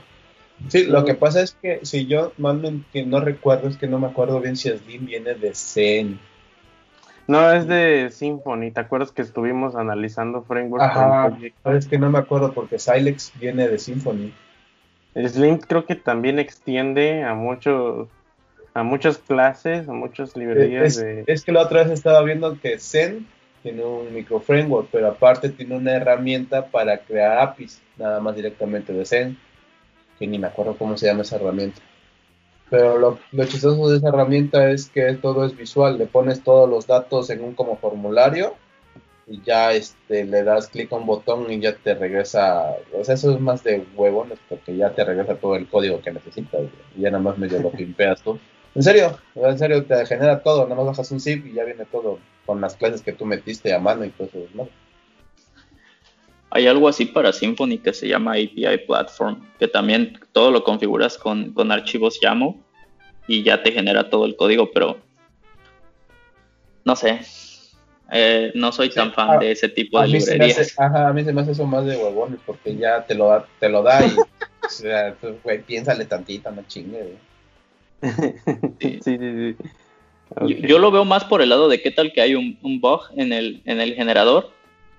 Y si no sabes realmente leer código, o si eres de esos que ha hecho su fama y fortuna usando ese tipo de librerías, en el momento en el que se rompe la librería, se rompió tu carrera también. Yo Sí, lo veo exacto. como los que venden páginas web de Wix. Ándale, uy, no, otro temita, eh, no, pero no, no, no hay que irnos ahí, por favor, porque, uf, ¿Qué te pasa? Somos los mejores. Somos los mejores. no es cierto, no le hago hon- honestamente yo, yo los contrataría, pero de vendedores, no de programadores, porque si Sí, logran porque vender ellos esas sí, cosas, eso sí. eso sí. Exactamente. sí. pero bueno, no hablemos de historias tan tristes. Así Pues, que, ya, ya para finalizar tenemos las preguntas de Pastor. Que, que pues obvio, Pastor, adelante. Perdón, perdón, estaba muteado. Este, mis preguntas fueron, eh, en mi defensa, son muchas porque creí que no había, entonces me, me emocioné. Pero dicho eso, vamos a filtrar algunas. Ah, tú échale y vemos si las contestamos todas. Venga, venga. A ver, por ejemplo, suena como pregunta de entrevistador, pero cuéntanos, para ti, ¿cuáles han sido tus retos como Tech League ahora que entraste ya como Tech League? O sea, ¿qué retos has tenido que dices, ah, no, ma, no me lo hubiese imaginado? Mm. La parte administrativa, sin duda, Ah, es, es mucho trabajo y, y te lleva mucho tiempo y tienes, tienes que saber transformar necesidades tecnológicas en cosas que la gente de negocios pueda entender.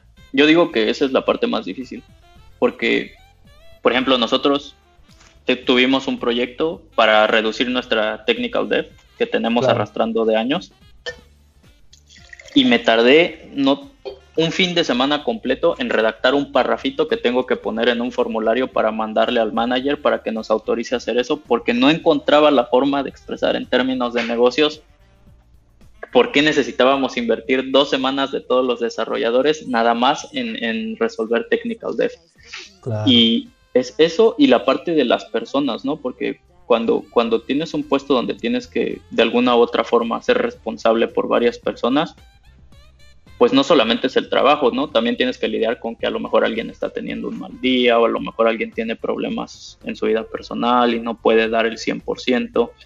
Entonces, yo creo que tener esa, esa sensibilidad de cuándo sí apretarle a alguien y cuándo dejarle como que la rienda más suelta para que solito agarre su paso.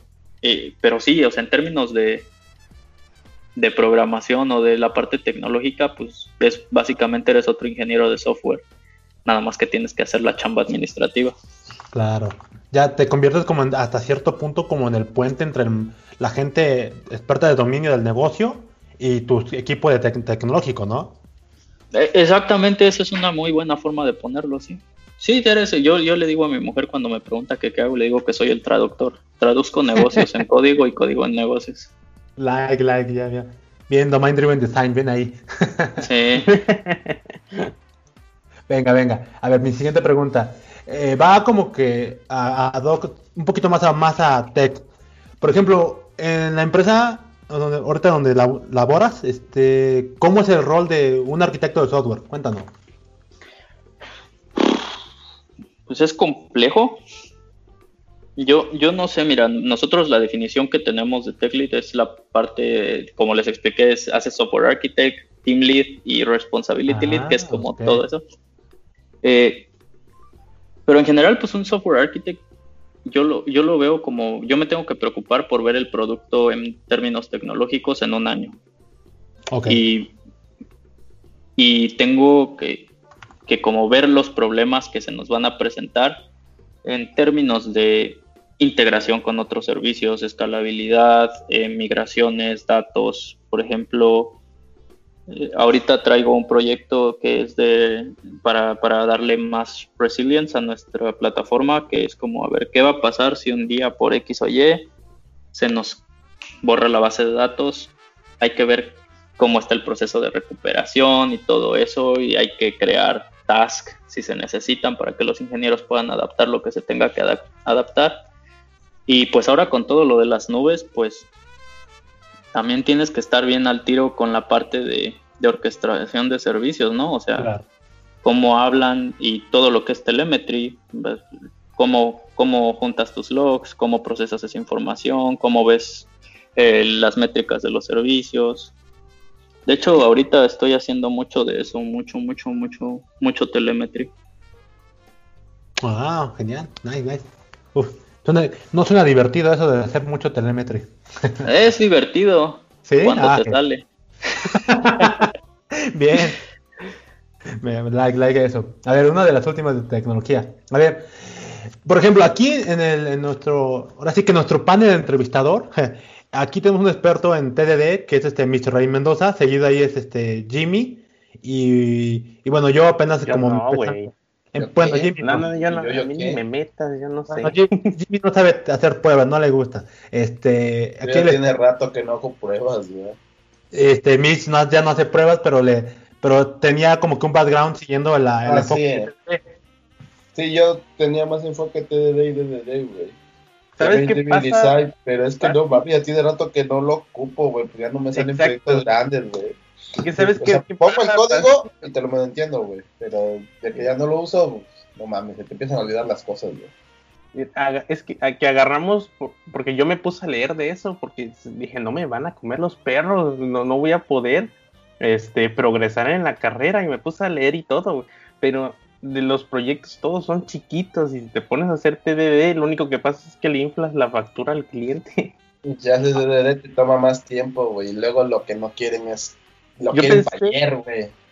Yo Sí, pensé sí, que sí. lo iba a usar en, en, la, eh, en, en Pixel, en la otra empresa más grande. Dije, no, aquí sí, aquí sí voy a tener que hacer TDD y todo el asunto. Tampoco, los clientes todo le urge, güey. No te lo exigen. Venga, Así que sobre- mira, si te funciona, adelante y ya. Viento, viento. Bueno, y sobre eso te hago esta pregunta, este, Víctor. Para ti, ¿por qué es importante hacer TDD o por qué no? Ah, depende. Eh, yo creo que el entorno te dice si lo necesitas o no. Y yo soy enemigo de seguir a rajatabla TDD, te podría decir. Te voy a explicar por qué. Eh, primero, hay veces que, que los requerimientos para hacer algo están así como muy por encimita y mucho de lo que tienes que hacer es investigación. Entonces, a mí me gustaría conocer a un ingeniero que es capaz de escribir una prueba antes de un servicio cuando le dicen quiero una tienda en línea. Ajá. Y luego, entonces, eh, yo, yo soy mucho de que sí, TDD como tal, así escribes primero la prueba y después vas haciendo el código con base en la prueba. Se oye muy bonito y a lo mejor en una entrevista si lo explicas así te va a dar muchos puntos y a lo mejor si buscas 10.000 videos en YouTube de, de cómo es un software engineer, todos te van a decir, no, hacemos TDD, pero en práctica yo digo que es muy diferente. Entonces aprendes a priorizar y creo que esa es una parte muy importante que tiene que aprender un ingeniero, ¿no? Tienes que saber cuándo sí y cuándo no. Por ejemplo, en nuestro equipo, y esa es una regla que tengo yo, el, el código no, no, pasa, no pasa si hay, si no tiene al menos 85% de cobertura de pruebas, el, el código nuevo. Claro. Pero obviamente pues te estoy hablando de una empresa que hace software, o sea, que hace software que vende. No te estoy hablando de que trabajamos con un cliente que como dicen ellos sí es claro que sí, o sea, los clientes quieren todo para un minuto después de que te terminaron de decir lo que quieren. Sí. Entonces, esa es otra parte que yo creo que hace a un buen ingeniero y a un ingeniero más o menos. O sea, el, el buen ingeniero se sabe adaptar y sabe ver cuándo sí y cuándo no. Yo Claro. te diría, por ejemplo, si te piden una tienda en línea y la vas a escribir tú, a lo mejor no necesitas hacerle pruebas a todo, pero la parte que maneja las sesiones, los carritos de compra y la parte que calcula cuánto tiene que pagar el cliente, eso si no lo tienes cubierto con pruebas, entonces, pues qué mal ingeniero eres. Sí, totalmente, sí. Like, like, like. Like a ese enfoque, me gusta. Totalmente, Y- porque. Ajá, dime. Y ya después vienen los niveles de pruebas, es todo lo que quería decir. O sea, no siempre tienes que escribir pruebas unitarias, porque a veces Claro. las pruebas unitarias pasan y, y la aplicación no funciona. Entonces, yo también diría que si puedes cubrir con diferentes tipos de pruebas diferentes partes del código, muy bien. Si puedes cubrir todo el código con toda la escalera de pruebas, pues, felicidades. Yo te pongo una estrellita en la frente, pero normalmente no se puede. Claro, sí. Totalmente. O sea, me gusta porque das énfasis con el ejemplo de una tienda en línea en lo que es importante para el- en términos del negocio, ¿no? O sea, no pruebas para que tu código esté solamente bonito o bien estructurado o bien reformateado, sino pruebas para que, pues para lo que tu modelo de negocio o el modelo de negocio que estás modelando o haciendo, este, pues no truene, ¿no? Que es lo importante porque es lo que genera dinero o, o lo que podría no generar dinero si la caga. Me gusta, me gusta. Sí, de hecho, de hecho lo veo igual que él porque, por ejemplo, yo no voy a poder hacer pruebas unitarias a un WordPress, a por muy grande que sean, aunque sí hay manera de hacerlo, eh, no, no lo haría. Otra, eh, igual el presupuesto, otro el tipo de proyecto y sobre todo, eh, pues hasta dónde necesitas cubrir las pruebas.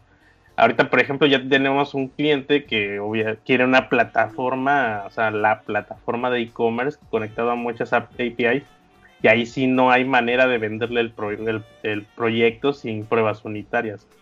Por mucho que el cliente diga, no, quítamelas, esas no, nomás para que jale, no, no, no te puedo vender el proyecto así porque va a tronar. Sí, hay veces que, o sea, si tú se lo tratas de explicar a un cliente, yo digo que siempre te va a decir que no.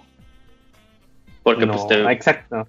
te va a decir, o sea, para que yo te acepte el proyecto, yo tengo que ver que funciona. Entonces, ¿para qué quiero que tú gastes tiempo haciendo pruebas automatizadas? Pero yo creo que es muy importante Sí. resaltar eso. O sea, tienes que ser lo suficientemente listo para saber qué sí no puede, no puede irse sin pruebas. Y también tienes que ser lo suficientemente listo para decidir, ok, cuándo puedo hacer TDD, cuándo puedo hacer DDD, cuándo puedo hacer Behavioral Driven Exacto. Development. Que de Y, también, o sea, por ejemplo, si quieres hacer TDD, pues hazte un proyecto open source en, en GitHub o en GitLab y ahí tú metes todas las pruebas que quieras. O sea, también se va a ver bonito si se lo mandas a alguien con quien quieras trabajar. Claro. Sí. De- me imagino que no, no sé ahí en, en Trivago cómo se mueva el asunto, pero la eh, ese, ese tipo de decisiones siempre se toma antes de tirar código, o sea, de escribir algo. En la hora de hacer la ingeniería de software, donde, donde nadie quiere participar, ahí es donde se toman esas decisiones, ¿no? Y le estás, le estás tomando, el- bueno, acá nosotros estaríamos tomando toda la lista de deseos, los requerimientos, requerimientos funcionales, to- cómo quieres que se vea todo, pero ya estamos prácticamente decidiendo ahí qué puntos para él son fuertes y qué puntos necesitan sí o sí llevar pruebas unitarias, este abstracción de, elementos, ya sea en, la las bases de datos, etcétera. Creo que ahí, se- ahí ya se están tomando decisiones de lo que tú comentas. ¿Qué partes son donde de verdad sí son necesarias esas pruebas o, esos testings? Sí, y totalmente de acuerdo, ¿eh? O sea, es, es mucho de ver. Y ya, o sea, yo te digo, no es lo mismo trabajar para, para una empresa como nosotros, que desarrollamos nuestro propio software, donde yo te digo, o sea, en mis equipos, 85% de code coverage mínimo. Y eso está en el pipeline, o sea, no te deja, no te deja hacer merge si no tienes eso. Sí, claro, no pasa, no pasa. Pero ya si lo ves desde una perspectiva de un negocio que tiene clientes y que factura con base en la velocidad en la que le entrega a esos clientes, es donde tienes que volverte un poco más listo para tomar la decisión de si hacer pruebas o no. Sí, sí, sí. Pero es, es, eh, bueno, es que ya sería el nivel del proyecto, pero prácticamente sería eso, hacer eso, cuando el proyecto crece a- a- de una manera en la que ya la está, ya, ya este, la se está viendo como una plataforma a largo plazo. Sí, Volví a regresar, perdón. Ah, ok. Pues no sé, Paz, si tienes más preguntas. Yo aquí veo más, pero no sé. Ah, ya, ya. Pues yo creo que hay que cerrar con una de estas dos. A ver, ¿cuál sería mejor? Ah, bueno, ah, lanzo esta. La de- Por ejemplo, me- ¿qué pasó? ¿Qué pasó? Dime, dime. Si la de PHP, la de PHP, escoge la de PHP. Va a ser PHP entonces. Por ejemplo, sobre el tema de PHP. En, Ale- en Alemania también se tiene el estigma, el estigma de que PHP es malo. O sea, sabemos que es malo, pero se tiene el estigma. Sabemos que es Pero malo, ¿por qué? Por favor, por favor, no, no, pastor, no empieces. O sea- no empieces, pastor. Nada más porque es el señor Chava, güey. Sí, sí, sí. Solo- exacto, tengo malas experiencias. ya. Yo te voy a decir que de entrada me cuesta trabajo confiar profesionalmente en alguien que dice que un lenguaje es malo. Ok, ok, venga. Uy, chavo, ya ni. No, pero te voy a explicar por Cuenta, qué. cuenta. Sí, sí, cuenta. Yo creo que los que hacemos a los lenguajes malos somos los ingenieros y no tanto el lenguaje como tal. Eh, te puedo explicar por qué. El, el mayor problema que tiene PHP en percepción del lenguaje es de PHP 5.4 a PHP 7, que es cuando todo el mundo odiaba PHP, yo entre ellos. Pero también te puedo explicar por qué. PHP empezó siendo un lenguaje de maquetado dinámico. Y después los ingenieros empezaron a hacer locuras con PHP y el lenguaje tuvo poco a poco que ir soportando todas las locuras que los ingenieros querían hacer.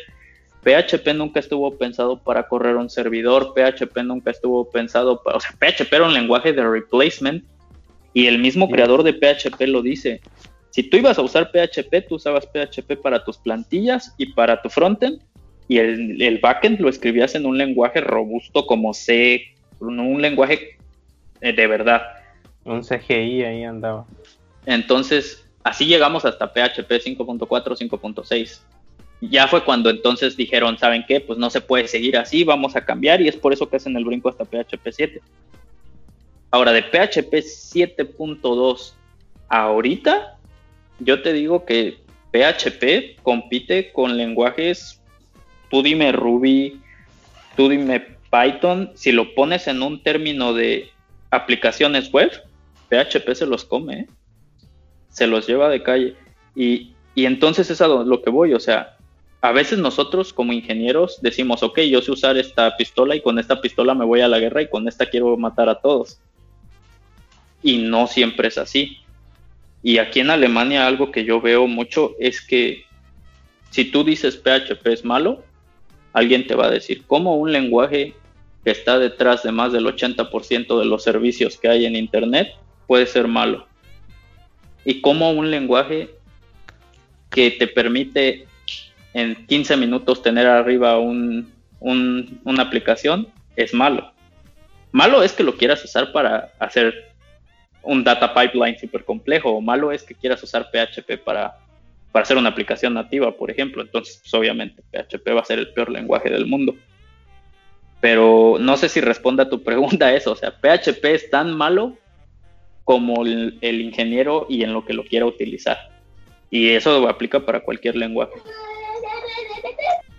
Claro, claro, sí. De hecho, desde el momento en que dijiste que la comunidad de Alemania hace la pregunta de por qué dices que es malo, ya resolviste mi duda. Me gustó. Like. Ya déjalo, ya está muerto. Ya déjalo, ya lo mataste. Ya déjalo. Es que, este, continuando con lo bueno. de Pastor y hablando de lo de PHP, hay muchas comunidades allá en Alemania de programadores o de lenguajes en sí, o, o cómo están las comunidades de programadores de desarrollo allá en Alemania. Tú que lo vives, de viva mano. Sí hay, y sabes qué, esa, pregunta desde que me mandaron el screenshot con la, con la lista de temas fue una que me interesó mucho porque veo muchas diferencias muy así tangibles de primera mano entre las comunidades en Alemania y las comunidades en Latinoamérica. En México, por ejemplo, te puedo decir que conozco. Porque aquí tú ves que alguien publica en Facebook, voy a hacer un meetup para desarrolladores del árabe y ves que empiezan a preguntar dónde va a ser, ves que empiezan a preguntar, oye, ya tienes la comida, ya tienes esto, las empresas se involucran mucho y hay empresas que dicen, ok, yo quiero contratar desarrolladores de PHP, va a haber un, un, un meetup de PHP, entonces empiezan las empresas, oye, te podemos apoyar con las bebidas, te podemos apoyar con la comida. Es, es muchísimo más formal todo y tú ves que empieza una comunidad o un, un, grupo de trabajo sobre cualquier lenguaje, sobre cualquier cosa relacionado con tecnología, y lo ves y a las dos o tres semanas ya tienen una página web y lo, lo sigues así, si lo, si lo sigues y le das constancia al seguimiento, los ves en uno o dos meses y ya tienen patrocinadores en su página web y ya tienen eh, ofertas de que, ah, vamos a, vamos a regalar 10 boletos para el PHP Conference en donde sea que vaya a ser este año. Entonces, esa es la parte de acá, en Alemania, lo que yo he visto. Y en México me ha tocado ver varias comunidades que de entrada te puedo decir que si no son en una metrópoli, dígase Ciudad de México, Monterrey, Guadalajara, muy difícilmente, ganan, muy difícilmente ganan tracción. Y después está la parte cultural de la sociedad, porque aquí en Alemania es mucho de que, ah, mi amigo va a iniciar un workshop de lo que sea, pues yo voy, lo apoyo, invito a la gente que sé que le puede interesar. Y en México es más de que, oye, ¿sabes qué? Quiero hacer un workshop de, del Laravel, por decirte algo, para que todos los vecinos que tienen tiendas aquí puedan poner su página de internet. Y tus amigos te empiezan a decir, ah, ¿de verdad? Sí, cómo no. entonces yo creo que es mucho, uno, lo cultural, pero dos, el entorno. Como te digo aquí, la gente se involucra, las empresas se involucran y si la comunidad crece, hasta el gobierno se involucra. Entonces, por ejemplo, yo cuando, cuando viví en México y cuando hacía código en México, yo no entendía toda esa parte de Patreon y, los sponsors y yo, yo no lo entendía. Yo decía, no, si es código gratuito, ¿quién le va a dar dinero a alguien por hacer código que de por sí es gratis? Y ya estando aquí, ya lo entendí. O sea, aquí la gente sí tiene mucho la cultura de, ah, mira, es que es algo que alguien está invirtiendo su tiempo y le tengo que de alguna forma retribuir. Entonces, es, es eso, y, y, también es por eso mucho que yo quiero hacer este tipo de cosas, como de tratar de hacer que las comunidades que hay en México crezcan. Y, por ejemplo, si ustedes me dicen, queremos hablar de Machine Learning, y yo no sé nada de Machine Learning, pero conozco a alguien argentino, chileno o algo que trabaja en Machine Learning, pues le puedo decir, oye, ¿te rifas o no? No todos van a querer porque también hay que aceptarlo los programadores no somos como muy sociables y muy abiertos a ese tipo de cosas. Totalmente. Pero, pero yo creo que el chiste es ese, ¿no? Apoyarnos entre nosotros. Y esa es otra parte que yo quería como ofrecer. Eh, o sea, la, la, gente que los escuche y que esté en su comunidad, ustedes mismos, si un día tienen un problema o si un día sienten que necesitan apoyo, aunque no sea técnico, sí, ahí está, ahí está mi Twitter, que es la, red social que más uso. Pues, mándenme un correo, también está en Twitter o en LinkedIn si quieren algo más profesional. Pero, o sea, yo creo que, que, eso es algo que tenemos que aprender los mexicanos, que es que nos tenemos que apoyar entre nosotros, porque la única forma en la que va a crecer la comunidad mexicana, por decirlo así, de desarrolladores, es si crecemos todos. Si seguimos nada más creciendo dos o tres y crecemos fuera de México, pues no vamos a progresar nunca. Mm, mejor, más, digo, más claro ni el agua. Así, así es, así es este, las comunidades acá.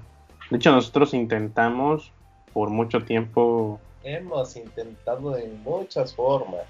Jaime, Jaime, yo, con Pastor, todos juntos, todos separados, todos revueltos funcionó por dos, tres meses y a la gente ya le bailó chetos. Y, no, y lo más chistoso es que después te dicen, oye, como que estaría chido que hicieran algo y nosotros así de, por mucho tiempo lo hicimos. Pero ya, ya había por mucho tiempo lo hicimos, ya, ya, o sea, ya no, ya no nos dan ni ganas porque la gente no responde. Sí, sí. Y te desanima mucho porque nos esforzamos para que aprendan, para que entiendan, para que, le, para que algo les llegue y no les importa. Entonces, la motivación tarde o temprano se termina por acabar. Definitivamente. Y yo, por ejemplo, cuando los vi, o sea, traté de ver su página, traté de ver y vi que tienen así como, como muchos breaks de que hay un tiempo que mucho contenido y después un break, mucho contenido y después un break. Y esa es, esa es otra parte que, que pues yo creo que la constancia es la que, la que va a hacer que crezca esto, ¿no? Lo que, lo que ustedes están haciendo, cualquier comunidad. Había un tipo que de repente se desapareció que hizo una comunidad de PHP México, que tenía un meetup cada mes y todo, y se hizo muy, muy, muy, muy viral y de repente Ah, se borró de la... Claudio. Es Ah, Claudio. Claudio. De repente dejó de hacerlo y nadie retomó, o sea, se fue el vato o lo que sea que haya pasado con él y nadie tuvo como la, la, visión de decir, ok, él ya empezó algo, ya está ahí, si él ya no puede, bueno, yo le voy a entrar y yo lo voy a continuar. Que esa es también otra parte que yo siento De, que nos falta mucho. eso queda para otra charla porque ahí, este, de hecho, unos amigos que están en el DF quisieron ayudarlo, pero él no le gustaba la forma o que quería hacerlo a su manera. Es que chocaron. Ajá, lo- chocaron ahí la, como los ideales, no sé, y mi- nuestros amigos hicieron otra comunidad eh, de PHP en la Ciudad de México y Ah, ellos la y la- mantienen esa todavía. Y la, lo, lo peor es que le ganaron el nombre y que ahora este, los, los otros son los oficiales en México. O sea, ya reconocidos por la comunidad oficial de PHP. Ajá. Es, no como no- gustó. es como yo con otro amigo Luis, somos reconocidos como la comunidad de PHP Puebla, pero yo solo llevar la comunidad está complicado. Y por eso es que hicimos todo este desmadre para que todos los lenguajes que quieran, pues aquí son bienvenidos, chicos, lo que sea, ¿no? Disculpa la expresión, pero o sea, No, todos está bien, está bien. Todos somos desarrolladores y todos nos entendemos de alguna forma. Venga, venga. Y ese es, es, es eso, ¿no? O sea, es la parte que a mí me gustaría dejar. Y, y pues también, no sé, o sea, si ustedes quieren, pues yo, yo los puedo apoyar, o sea, tengo tiempo, si necesitan cualquier cosa, si dicen, oye, aviéntate un workshop de lo que quieran, si gratis, si ustedes quieren cobrar, pues ya digan, no, si yo lo dono para que la comunidad crezca. Yo lo que quiero y traté de hablar de esto con, no sé si conozcan Platzi, Sí, eh, le mandé un tweet a Christian, al COO, y le dije, si tienes gente que necesite mentorship, mándamelos, no les cobro nada, yo les regalo mi tiempo. Yo lo que quiero es que más gente de Latinoamérica, yo le dije especialmente mexicanos, porque pues yo soy mexicano, pero yo lo que quiero es que todos se den cuenta que, que a veces las oportunidades están ahí y nosotros somos los que nos, nos tapamos los ojos para no verlas o no las queremos agarrar. Eh, pero pues igual, ¿no? Yo, hago lo que puedo desde acá como puedo, ¿no? Me gustaría poder hacer más y me gustaría de verdad tener el empuje personal para decir, bueno, entonces yo voy a empezar algo, pero yo me conozco. Entonces, si lo que puedo hacer es apoyar a la gente que sí lo quiere hacer, pues, pues adelante. Entonces, cuando ustedes quieran, pues ahí ya tienen mi contacto. Con toda confianza y con todo gusto haremos lo posible. No, está perfecto. De hecho, acá nunca hemos cobrado nada. De- antes esto se llamaba HTML5 fácil y hubo mucho de eso. Mentorías, cursos, tutoriales, programas en vivo.